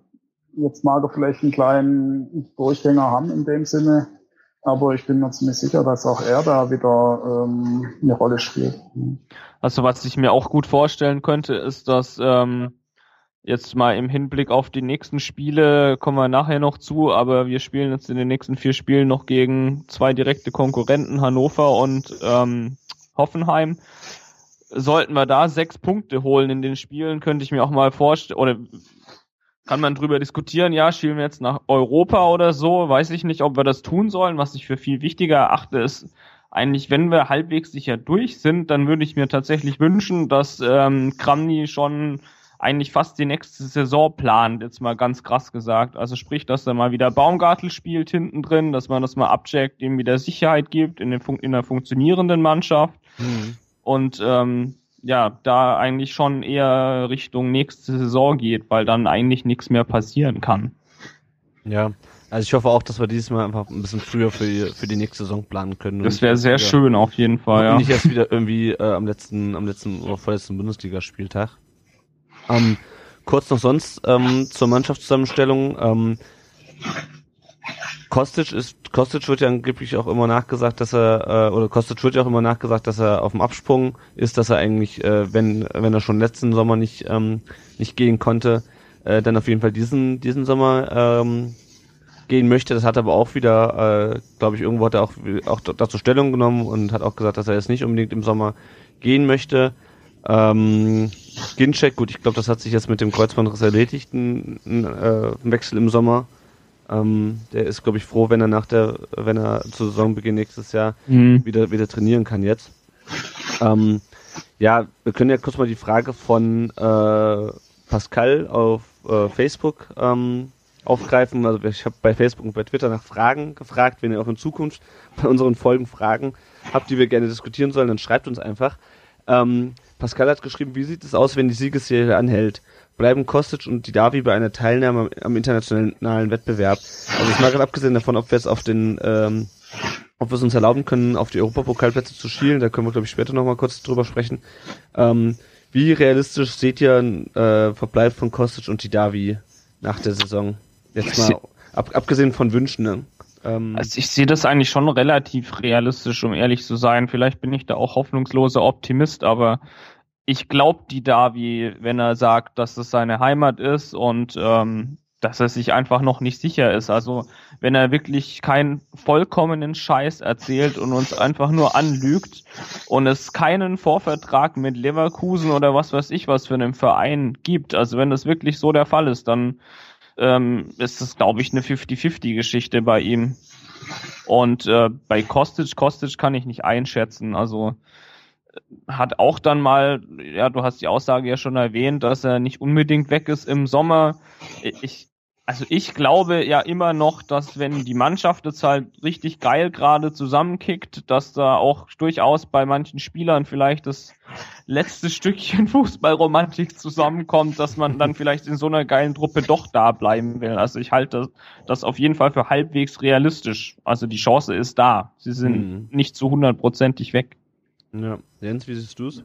Ja gut, ja, also die Davi habe ich ja schon gesagt und Kostic ja, ähm, wenn man da diese, diese Interview oder dieses eine Interview bei, ich glaube, es war auch SWR, äh, vor ein, zwei Wochen äh, sieht, da war auch mal da die Rede von, ja, dass es jetzt unter dem neuen Trainer, sprich unter Grammy, äh, wieder Spaß macht. Er hat sozusagen äh, die Freiheit, ja, die er braucht, auch das Flügelspiel wieder, wieder zu, zu, äh, zu spielen. Und ähm, ja, man merkt es ihm auch ein bisschen an irgendwo, ja.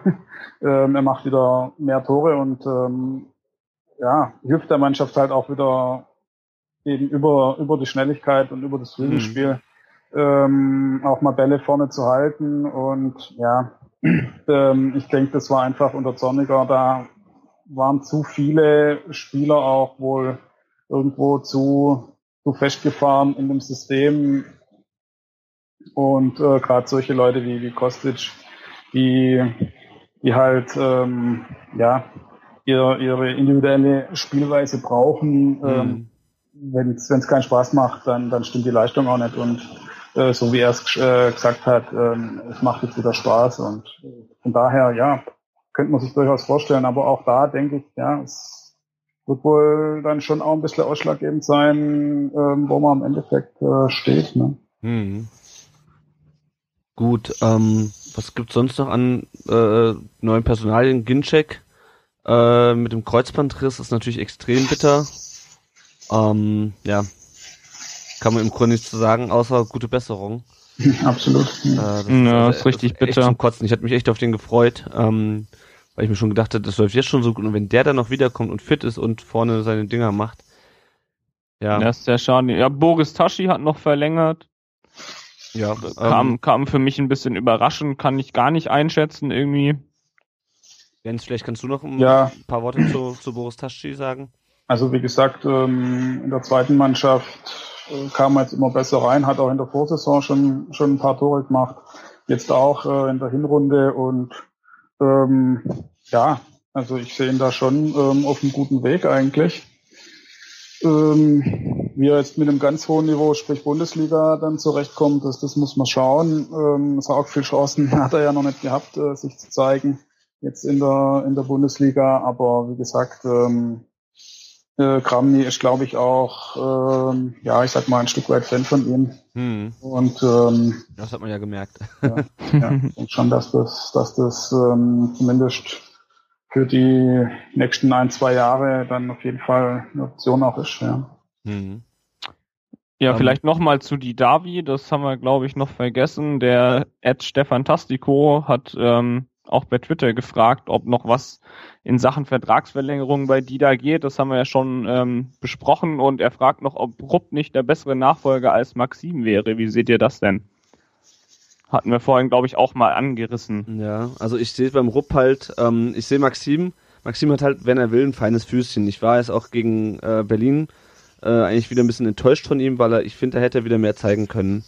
Ähm, dann spielt er hier mal einen unnötigen Hackenpass und irgendwie es ist, immer wenn der Junge die Chance hat, sich mal wirklich zu beweisen, ähm, dann, ich weiß nicht, dann spielt er so ein bisschen Larifari, spielt ein bisschen nachlässig und ähm, kann halt die Davi meiner Meinung nach nicht eins zu eins ersetzen. Also insofern ist die Frage vom Stefan Tastico schon berechtigt. Wahrscheinlich beide irgendwie, nehme ich an. Ich glaube, Maxim ist so ein Typ, der einfach Spielpraxis braucht, habe ich immer den Eindruck. Das kann dass, dass er ein, einfach tatsächlich äh, regelmäßig kicken muss, das was geht, aber dafür ist er dann auch wieder nicht konstant genug irgendwie. Das ist äh, schwierig. Ja, es ist auch mein Eindruck. Also ähm, bloß mal so reingeworfen zu werden, beziehungsweise ein, für ein Spiel mal auf dem Platz zu stehen. Ähm, ja, hat man jetzt gegen Berlin gesehen. Gut, gegen Hamburg hat natürlich super geklappt. Da kam er rein, hat den, hat den Pass da auf den Gravitz geschlagen und äh, das 2-1 war, war gefallen. Äh, das war natürlich äh, ein super, super Wechsel und ähm, also von super Einwechslung von Kramny und äh, entsprechend gut gemacht und von beiden. Aber ähm, er kann auf jeden Fall mehr, denke ich. Ja, also äh, auch was Freistöße betrifft und so weiter, da steht also dem Davi nichts nach, auch wenn jetzt da bisher noch noch wenig ähm, äh, direkt reingegangen sind. Aber ähm, ja, auch so die Eckbälle etc. Also ich denke, ähm, wie schon angesprochen wurde, also das feine Füßchen, das hat er auf jeden Fall und ähm, auch so ähm, die Wendigkeit und und ähm, die die ja die spielerische Klasse ist auf jeden Fall da, aber er kann sie halt irgendwie in einem Spiel, wie man es halt gegen Berlin gesehen hat, wohl, wohl nicht so zeigen, sondern ich denke, dass er da halt auch mal ein bisschen länger ähm, spielen muss, um da einfach in die Mannschaft irgendwo reinzukommen. Ja. Hm. Aber schwierig natürlich, weil einen Topscorer jetzt einfach zu ersetzen durch, durch ihn, ähm, also sprich die Davi, Ja. Rupp kannst du auch nicht rausnehmen. ja eben. Ja. Ja, ähm, ich würde noch mal ganz kurz auf zwei Themen abseits des Platzes zurückkommen wollen, jetzt aus den letzten Spielen, wenn ihr sonst jetzt nichts mehr zum, zum aktuellen Kader zu sagen habt. Ähm, und zwar zum einen, ähm, was mich wirklich aufgeregt hat jetzt gegen Hertha, war die Zuschauerzahl, äh, 45.500, nachdem wir irgendwie vier Spiele in Folge gewonnen haben. Ich meine, klar, ähm, wir haben, es hat, das Wetter war irgendwie nicht so geil, äh, und Hertha ist es auch nicht Bayern oder Dortmund. Aber ich muss ganz ehrlich sagen, da fehlt mir absolut das Verständnis für. Ähm, Tom, du hast ja nochmal die, ähm, die Zuschauerzahlen auch, auch rausgeschrieben. Also wenn ich mir mhm. angucke, in der Hinrunde hatten wir mal beim ersten Saisonspiel 59.000. Ähm, dann wurde es ein bisschen weniger, gegen Gladbach dann 51.000, 55.000 gegen Darmstadt, wo man sich schon fragt, die Jungs spielen hier seit äh, fünf äh, Heimspielen vielleicht nicht immer unbedingt immer kurz zusammen, aber gewinnen halt nicht. Und dann hast du gegen Darmstadt plötzlich 55.000 im Stadion. Gegen Augsburg, bei diesem gruseligen Spiel waren es 54.000. Ähm, und dann bricht das so ein bisschen ein. Gegen Bremen 46.000. Das mag man noch, mag noch damit zusammenhängen, dass man davor halt wirklich äh, mehr oder minder äh, mhm. am Boden war. Aber dann 47.000 gegen Wolfsburg, 46.000 gegen Ham Hamburg und 45.000 gegen Hertha. Und ich muss ganz ehrlich sagen, ich, äh, auch abseits des Wetters, ich verstehe es einfach nicht. Ähm, warum. Und ich meine, es war ja jetzt auch nicht wie gegen Dortmund, dass irgendwie da die Leute, äh, dass die Preise so hoch waren. Ähm, ich glaube, Wolfsburg, äh, Hamburg und Hertha waren jetzt, sagen wir mal, keine 20 Euro für den Stehplatz. Und da habe ich echt null Verständnis dafür, dass äh, in unserem Stadion 15.000 Plätze leer bleiben. Zumal das ja auch keine mhm. Vereine sind, jetzt mal abgesehen von Wolfsburg, ähm, die jetzt wenig Gästefans mitbringen. Also das ist, das ich, ich, ich verstehe das überhaupt nicht. Und ich finde es ehrlich gesagt ein bisschen peinlich. Die Mannschaft spielt die geilste Serie seit fünf Jahren und äh, unsere Fans kriegen mal wieder nicht den Arsch hoch in ein Stadion. Also das hat mich richtig aufgeregt, als ich am Samstag im Stadion war. Ähm, was meint ihr, wo, woran liegt das? Warum äh, kriegen wir jetzt nicht das Stadion voll? Aber wenn wir auf dem letzten Tabellenplatz stehen, ähm, dann haben wir plötzlich äh, 50.000 Leute oder 55.000 Leute im Stadion in Darmstadt. Ist das der Elendstourismus gewesen oder also ich musste mich da mal gerade ein bisschen auskotzen. Aber also gegen Hertha waren jetzt glaube ich auch Faschingsferien. Da fehlt dann auch immer ein paar tausend, glaube ich. Und ähm, ich habe mir gerade mal den Zuschauerschnitt von den letzten drei Saisons komplett angeguckt. Ähm, 13, 14 waren wir da bei äh, 50.500 ungefähr. Ähm, 14, 15 sind wir bei 50.700 und in der Saison aktuell jetzt bei 50.000. Also fehlen uns zur letzten Saison im Schnitt 700 Leute pro Spiel. Ähm, was jetzt noch fehlt, sind, glaube ich, dann Spiele gegen Dortmund und Bayern und so weiter. Also ich glaube ehrlich gesagt, dass das einfach der Schnitt ist. So mhm. traurig das ist. Aber ich glaube, ja wir kommen ziemlich genau bei dem Schnitt wieder raus wie die äh, Saisons davor, ehrlich gesagt. Mhm. Aber gut, ich meine, Rosenmontag war jetzt nicht, nicht ganz, äh, wenn ich mich nicht irre, war jetzt die Woche vorher.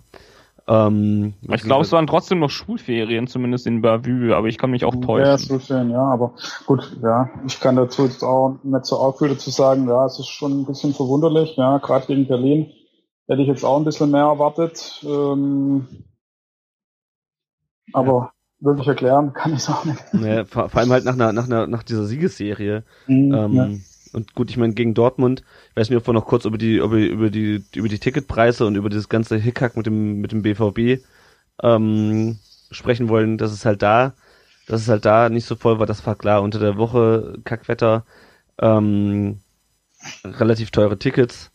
Ähm, ja, ich weiß nicht, wollt ihr dazu noch was sagen oder ähm, Ja, also was, was, was, was alles gesagt.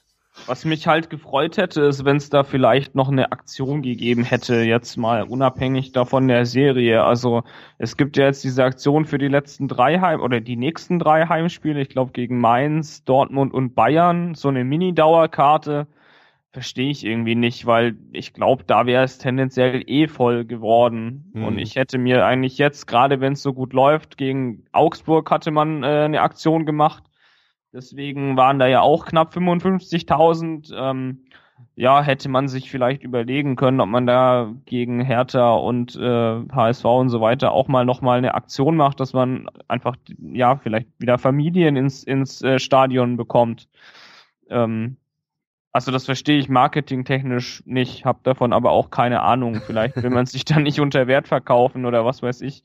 Aber warum man da jetzt diese Dauerkarte Mainz ähm, Bayern Dortmund machen muss wegen dem Mainz-Spiel. Ich war keine Ahnung. Also verstehe ich nicht so ganz. Also das ist einfach, weil, die, weil die letzten drei Heimspiele sind. Ja, vielleicht. Also ein volles Stadion ist doch eigentlich tipptopp. Und wenn man da dann vielleicht mit den Preisen ein bisschen runtergeht oder wieder diese Bundle-Aktion macht, hier bringen äh, zehn Leute mit oder was und es kostet 15 Euro pro Nase oder so, das ist doch eigentlich tipptopp. Dann macht man das halt nur für 5000 Karten, aber mhm. dann passt das ja auch irgendwo. Also deswegen, ich, ich finde das ein bisschen schade, dass man nicht versucht, da das Stadion voller zu bekommen, also aktiv. Mhm. Die Mannschaft tut ja ausnahmsweise mal ordentlich was dafür, dass das Stadion eigentlich voll sein sollte. Ja. ja, gut, wie gesagt, ja, ich muss mich natürlich auch ein bisschen selber rausnehmen. Ich bin ja auch seltenst dabei, ja, ähm, aber es ist leider beim VfB 2 ja noch, noch, noch viel schlimmer, ähm, also im Verhältnis, ja, logischerweise.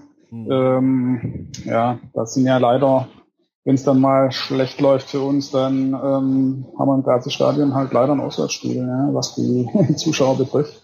Ähm, Gut, aktuell kann man es vielleicht sogar ein bisschen nachvollziehen, natürlich, ähm, wenn man da unten rumkrebst, aber es war eigentlich im Prinzip schon immer so. Ähm, ein bisschen schade in dem Sinne, weil die Jungs hätten es halt auch verdient, dass sie da auch mal ein bisschen Unterstützung kriegen. Hm, ja, definitiv. Ähm, vielleicht da einfach mal so einen kleinen Aufruf, ja, auch wenn es das Gazi-Stadion ist, auch wenn es da die Kickers spielen. Ähm, hauptsächlich, beziehungsweise in Anführungszeichen deren Stadion, das ist auch das Stadion von VfB 2 und ähm, vielleicht, dass da einfach dass mal ein paar mehr Leute kommen und die Mannschaft unterstützen. Ja. Äh, es ist ja auch sehr, sehr häufig so, dass äh, nicht zeitgleich gespielt wird, sondern eben wieder Freitag oder Sonntag. Und wenn, wenn dann Samstag gespielt wird, dann spielt der VfB, also in der Bundesliga Freitag oder Sonntag. Also es überschneidet sich selten, von daher. Und mit Dauerkarte ähm, gibt es da ja auch äh, extra gute Preise. Mhm. Wie, ist, wie ist der Zuschauerschnitt bei der Zeiten so? Ach, so zwischen, zwischen 500 und 1000, ja. Mhm. Äh, je nachdem natürlich, welcher Gegner gerade da ist. Wie gesagt, ähm, wenn Dresden kommt, dann ist natürlich ein bisschen mehr los. ja. Aber das ist doch super. Ja, Aufruf an alle, die diesen Podcast hören. Also, ähm, kleiner Blick in unsere Statistik. Unsere vorletzte Folge haben ungefähr 1000 Leute mittlerweile runtergeladen. Wenn diese 1000 Leute alle einmal zum ähm, Heimspiel der zweiten kommen, ähm, dann ist das schon wesentlich mehr los. Also, wenn ihr Zeit habt, wenn ihr in der Nähe von Stuttgart wohnt, geht auch zu zweiten, die braucht die Unterstützung gerade. Ähm, Nochmal kurz zurück zur Bundesligamannschaft, äh, noch zwei Themen kurz. Ibisevic ähm, bleibt jetzt noch ein weiteres Jahr bei der Hertha und äh, wir zahlen immer noch, Tom, du hast rausgesucht, 60 Prozent, wir zahlen immer noch die Hälfte des Gehalts. Das be berichtet äh, die Berliner Zeitung. Angeblich zahlen wir 60 Prozent des Gehalts, was ich äh, sehr, sehr krass finde, wenn das stimmt. Also da kann man sich nochmal bei Freddy Bobic für die Verlängerung bedanken. Mhm. Dann verstehst du alles aber auch, warum beim VfB, du hast es äh, Bechergate getauft, Tom, äh, warum der VfB jetzt gegen Berlin noch äh, Becher mit, ähm, mit Ibisevic-Aufdruck bezahlt. Ja, stimmt, das, das, das muss man dann wahrscheinlich verstehen, dass man dann äh, die, die durch die Becher dann quasi das Gehalt noch mitfinanziert oder so. Aber fand ich ein Unding. Ich schmeiß die Dinger doch einfach weg. Also verstehe ich nicht so ganz, warum man das macht. Oder man, man kann es dann an die Berliner verkaufen oder so. Das ist dann vielleicht besser. Ich war, ja. Ich gehe einfach davon aus, Verstehe ich nicht. Ja, ich gehe einfach davon aus, dass sie noch Becher von letzter Saison übrig hatten. Ja, definitiv. Die, die, werden die wahrscheinlich zu Saisonbeginn gedruckt haben, als noch nicht klar war, dass Ibisevic weggeht. Und äh, haben sie wahrscheinlich nicht aussortiert, weil es auch wieder zu teuer wäre oder so. Ja, ist auch ja, wenig, wenig nachhaltig. Es, es, wir sind ja immer in Schwaben, ja, also es ja. wird alles aufgebraucht, was da ist. Ja. dann kann man die an, an irgendwelche Kids verschenken oder so, ich keine Ahnung. Aber anyway, ich fand es nur äh, sehr krass, als ich das dann im Vorfeld ähm, bei Twitter diese hm. Bilder gesehen habe, da dachte ich so, um Gottes Willen, Leute, ey der knallt uns eventuell gleich aus dem Stadion und ihr Pfeifen verkauft ja. die, die, Becher mit Ibisevic im VfB-Trikot. Das war nicht so, ja, gut. Ja, also da bin ich echt mal gespannt. Also das ist, ähm, dass wir, dass man das in der ersten Saison macht, um ihn äh, loszuwerden sozusagen, das kann ich noch irgendwo nachvollziehen, auch mit dem halben Gehalt. Aber dass man sich in den Vertrag reinschreiben lässt, dass, das noch, ein, dass man das noch ein zweites Jahr macht, das ist schon gut. Ähm, wahrscheinlich wäre man den anders nicht losgeworden. Äh, auf der anderen Seite, so wie er trifft, äh, würde uns wahrscheinlich jetzt auch nicht schlecht zu Gesicht stehen. Ich meine, mittlerweile haben wir ja kein Problem mehr, was das Tore schießen angeht, aber naja, es ist er halt weg. Ähm, noch ein weiteres Thema, ganz kurz noch, Tom, wir waren ja beide in Frankfurt ähm, im Gästeblock und ähm, die, Frank den Frank die Frankfurter wurden ja aus ihrem Heimblock ausgesperrt in diesem Spiel. Und das hatte zum Ergebnis, ähm, dass die Frankfurter einfach auf die gegenüberliegende Kurve umgezogen sind und äh, so mal schräg hinter uns standen. Tom, ähm, wo du ja auch im Stadion warst, was ist deine Meinung zu dieser ähm, Kollektivstrafe, die da dem, dem Frankfurter aufgepumpt wird, vor allem zur Effektivität dieser Strafe? Ja, ist halt einfach komplett bescheuert, ne? Also man, das ist ja relativ offensichtlich, ähm, man sperrt den, den Ultra-Block und äh, das Ende vom Lied ist, dass sich der komplette Ultra-Block einfach Karten für die äh, Gegengerade kauft und dann letztendlich äh, 50 Meter entfernt vom Stuttgart-Block ähm, sich aufstellt, Stimmung macht. Ähm, ja, ich fand das schon ein bisschen bedrohlich auch. Ähm, also ich habe mich da am Anfang durchaus gefragt, ob das nicht sicherer gewesen wäre, die einfach in ihrem Heimblock zu haben. Auf der anderen mhm. Seite muss man sagen, dass es eigentlich dann auch ein ziemlich lustiges Spiel war. Gerade mit dem Ausgang. Also klar hatte man da immer so bange Blicke schräg rechts hinten nach oben gehabt, ob da dann auch alles ruhig bleibt und so weiter und so fort. Aber mit dem Spielverlauf und den Toren war es dann eigentlich auch schon ziemlich geil. Mhm. Und ähm, so laut und so legendär, wie sie sich dann immer darstellen, waren sie da dann halt doch irgendwie auch nicht. Das war sehr, sehr ernüchternd, fand ich eigentlich, ne? Mhm. Ja, ich war ja ähm, unter der Woche jetzt beim Eintracht Frankfurt Podcast äh, zu Gast, die haben natürlich auch nochmal drüber gesprochen und die fanden das halt auch äh, irgendwie mal ganz, ganz interessant ähm, und auch von der Stimmung her, es war natürlich alles lauter, weil alles nur aus einer, aus einer Ecke kam. Ähm, ja, aber ich denk mal, ähm, die Effektivität dieser Strafe stellt sich damit auch so ein bisschen in Frage. Es ist das gleiche jetzt in Darmstadt, wenn die hier spielen. Äh, ich denke mal, die Frankfurter werden trotzdem nach Darmstadt anreisen und ähm, was dann hier in der Innenstadt passiert. Ähm, ich wohne ja in Darmstadt. Äh, da bin ich mal gespannt, ob das hier, wie ruhig das hier bleibt. Ja, da haben wir, glaube ich, alles zu den Spielen der letzten äh, Wochen gesagt. Können wir jetzt ähm, endlich über Europa sprechen? Genau, jetzt möchte ich endlich über, über Europa sprechen. ähm, Jens, du hast gestern, äh, äh, du hast eine kleine Umfrage äh, auf der Facebook-Seite von VfB exklusiv gemacht. Äh, wie war denn da das Ergebnis? Ähm, kann man, soll man schon, oder beziehungsweise was war denn die Fragestellung eigentlich?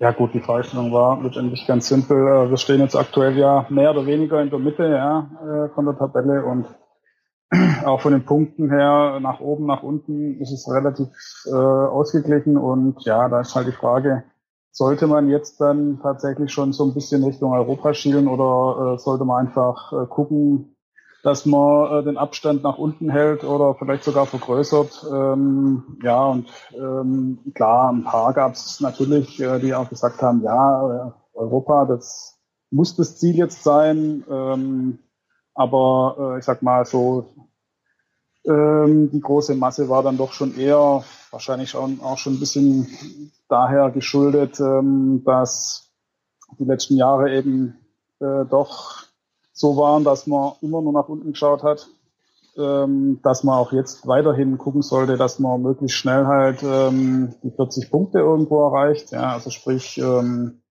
diese ominösen 40 Punkte, die man, äh, ich glaube, seit Jahren schon nicht mehr gebraucht hätte, um mhm. nicht abzusteigen, aber äh, die sind halt immer noch so ein bisschen ähm, im Kopf, beziehungsweise äh, ist immer, so, immer noch so die magische Zahl äh, dass man die halt möglichst schnell erreicht und ähm, ja, alles, was danach noch kommt, ähm, nimmt man natürlich mit, das ist logisch. Ähm, ich denke, in der aktuellen Situation äh, tun wir, glaube ich, schon ganz gut, äh, so wie es auch Lukas Rupp gestern bei Sport und Dritten gesagt hat, dass man einfach äh, schaut, dass der Abstand zumindest so bleibt oder vielleicht ähm, noch ein bisschen ähm, äh, erweitert wird, eben nach unten hin, also bis zum 16., 15., äh, 17, 18, äh, 16, ja, dass man eben hier nichts mehr mit zu tun hat.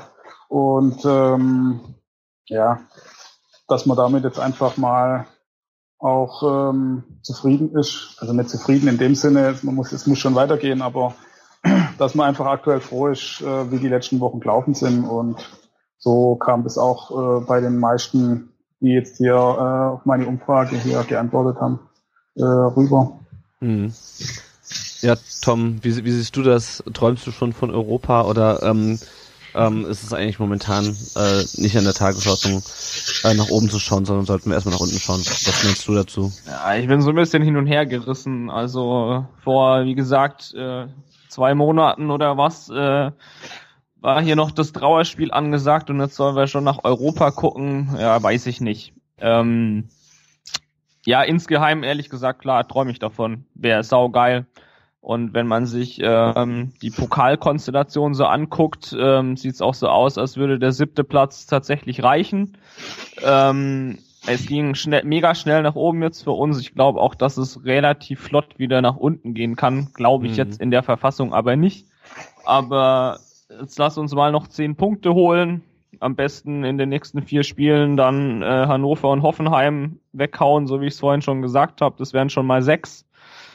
Und wenn dann äh, der Fußballgott noch will, dass wir vielleicht gegen Gladbach oder Schalke gewinnen oder ein Unentschieden holen, dann können wir uns hier, glaube ich, mal nochmal hinsetzen und überlegen, wie es denn jetzt nach oben aussieht. Aber hm. ich wäre eigentlich, ich habe es vorhin auch schon erwähnt, ich wäre eigentlich froh, wenn wir Neunter oder Achter werden und ähm, ja, die drei, wir jetzt möglichst schnell nochmal zehn Punkte holen. Ich denke, 37 reichen locker, wahrscheinlich sogar 35 für den Nichtabstieg und dann ähm, wäre es mir, glaube ich, fast lieber, dass Kramny dann wirklich anfängt, wieder andere Spieler einzubinden. Zum Beispiel Baumgartel würde ich furchtbar gerne sehen. Mhm. Hängt natürlich von der Trainingsleistung ab, keine Frage, aber äh, ich glaube, es wäre gut daran getan, da dann eher Richtung neue Saison zu denken und ähm, wenn es weiterhin so läuft, dann wird es auch mit einem Baumgartel in der Abwehr und so weiter laufen. Mhm. Ja, also ich denke auch, ähm, wir müssen erstmal wirklich gucken, dass wir uns äh, nach unten absichern. Ähm, und soll es dann wirklich irgendwann so sein, dass, dass wir, dass wir sicher durch sind, dann kann man mal nach oben gucken. Ich weiß auch gar nicht, ob das schon so, schon so gesund ist für uns, wenn wir jetzt wieder vom Abstiegskampf, so wie damals unter Labadia, plötzlich in die Europa League stürmen oder ähm, in der einen Saison, wo wir dann ins Pokalfinale gekommen sind. Ähm, mir wäre es lieber, wenn der VfB einfach mal langsam und sozusagen organisch so ein bisschen da reinwächst also einfach mal diese Saison den Klassenerhalt und dann kann man nächste Saison gucken, dass man von Anfang an nichts mit dem, nichts mit dem Abstiegskampf zu tun hat, sondern sich irgendwie in der Mitte etabliert. Und wenn es dann gut läuft, dann kommt man vielleicht auf den siebten oder, oder sechsten Platz.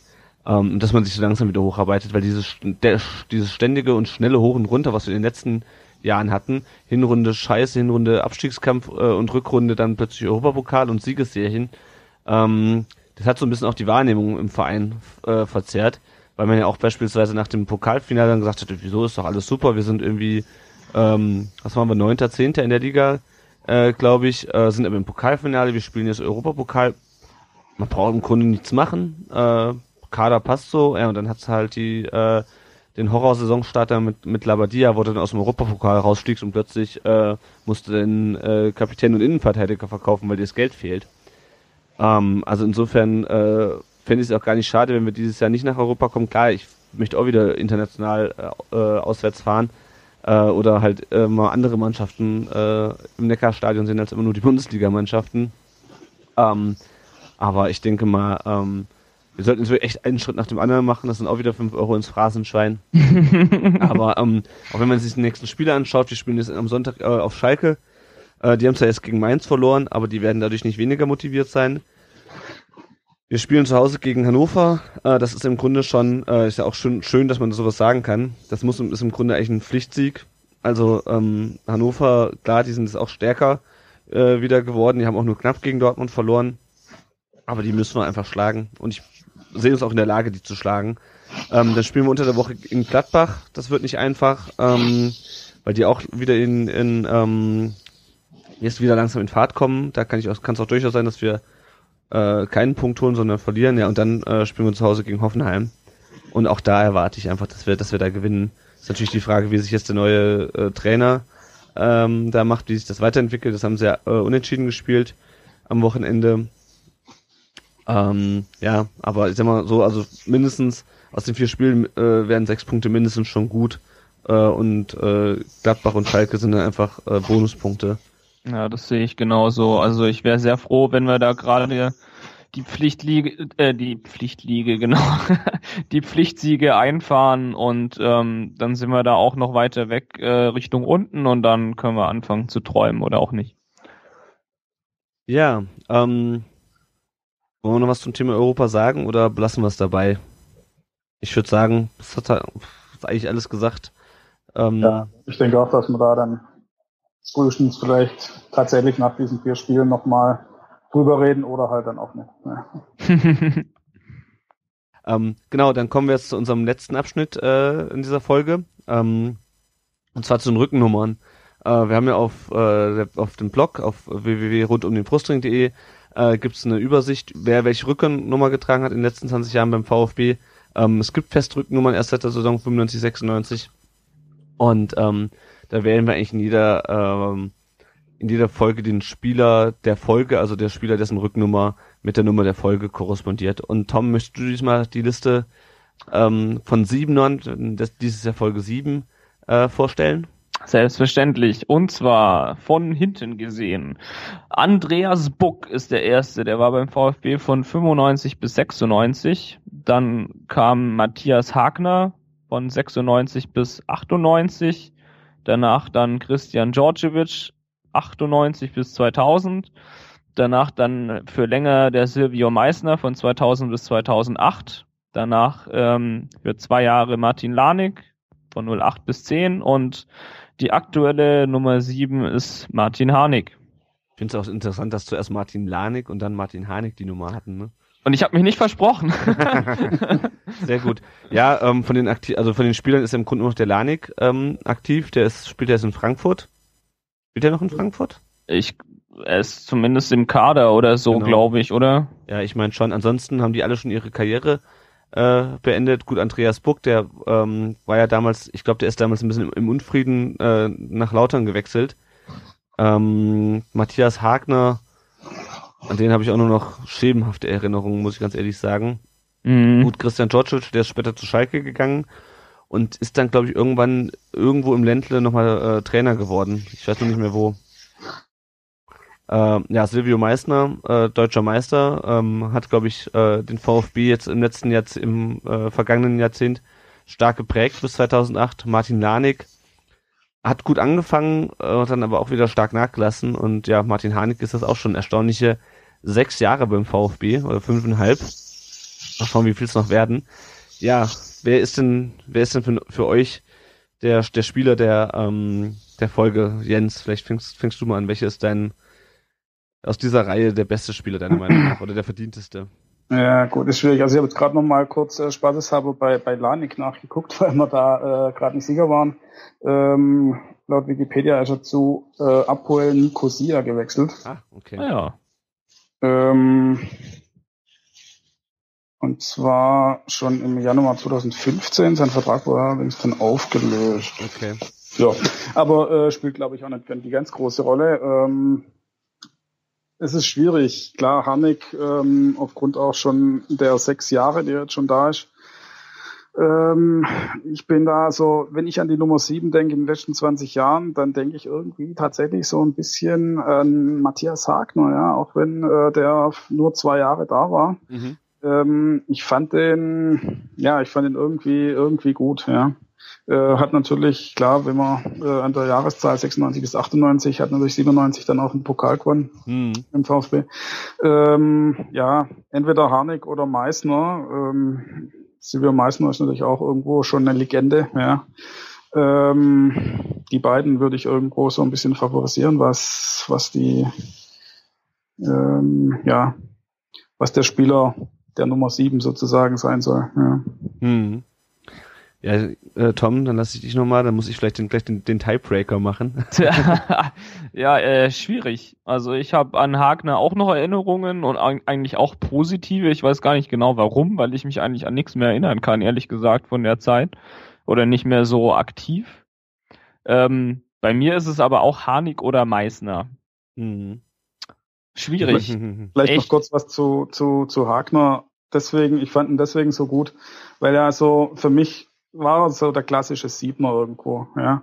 Äh, auf der Außenbahn relativ schnell und ähm, meine für meine Begriffe auch äh, ab und zu mal in den Strafraum reingezogen, ähm, auch gute Flanken geschlagen. Also er hatte zumindest mal ähm, eine gewisse Zeit, da war er richtig stark. Ja. Aber gut, das jetzt mal nur Hm. ähm, es, er war in dem Sinne ähm, gegenüber den anderen auch nicht so arg lang da. Ja. Ja. So, und da muss ich mich jetzt entscheiden, sozusagen, wenn wir hier zum, zum Spieler der Folge küren. Ähm, wir haben ja, wir haben ja in der Vergangenheit, sagen wir mal, eher, eher nicht die aktuellen äh, Spieler genommen. Ähm, deswegen, also so, so sehr ich Sil- Silvio Meissner auch schätze, ähm, muss ich dann doch einen ganz, einen ganz kleinen Tiebreaker machen, ähm, weil mein erstes Spiel im Stadion war das letzte Spiel der Saison 99-2000. Da waren wir noch eine 3-0 Halbzeitführung äh, gegen Arminia Bielefeld schon im Europapokal. Und wer hat, wer hat äh, zwei Tore gemacht und uns aus dem Europapokal wieder rausgekickt? Silvio Hm. Meissner. Also ist, natürlich, ist, ist, ist natürlich kein Grund. Ähm, aber ich finde Martin eigentlich einfach persönlich, ich habe ihn jetzt noch nicht getroffen, aber ich finde es einfach einen unglaublich sympathischen Spieler, äh, der vor allem auch was im, im, im Kopf hat. Ähm, und was wirklich heutzutage auch eine Ausnahme darstellt.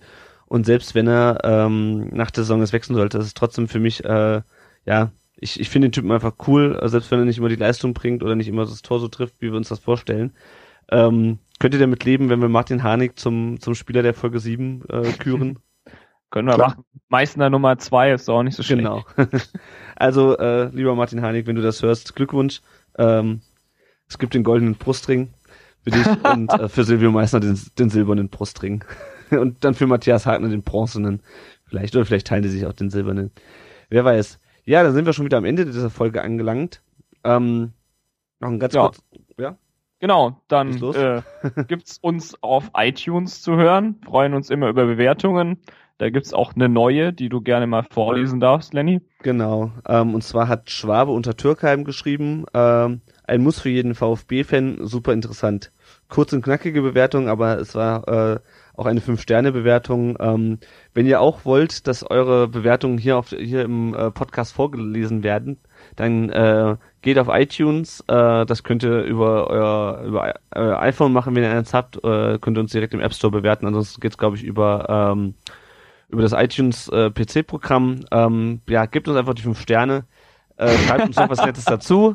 Natürlich nur, wenn es euch auch gefällt. Ähm, wenn es euch nicht gefällt, dann macht einfach gar nichts. Dann, äh, schreibt uns eine Mail oder so. Nein, aber das hilft uns natürlich auch, äh, dass noch mehr Fans uns ähm, uns wahrnehmen, noch mehr VfB-Fans uns auch sehen.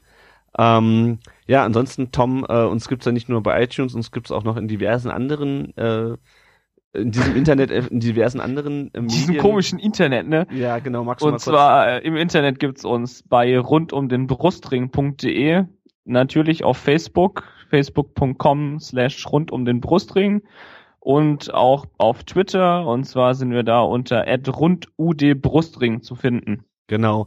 Und Jens, ähm, falls jemand deine Seite noch nicht kennt, wie findet man deine Seite, wo findet man die Facebook-Seite und äh, äh, wo findet man dich bei Twitter?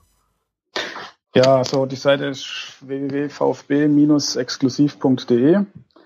Ähm, de, die Facebook-Seite nennt sich facebook.com äh, slash 1893 exklusiv. Und äh, bei Twitter ist es VfB ähm, unterstrich VfB, äh, VfB unterstrich exklusiv.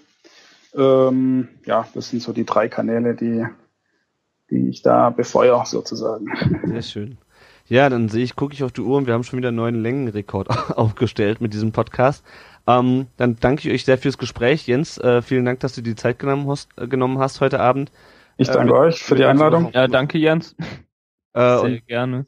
Tom, es war mir wie immer eine Ehre, mich mit dir beim VfB zu unterhalten. Immer länger Gleichfalls, jetzt. gleichfalls, immer länger.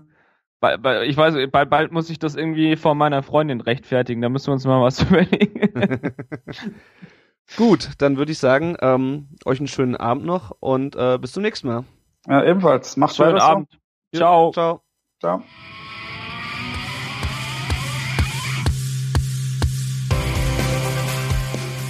Rund um den Brustring. Der VfB Stuttgart Fan Podcast.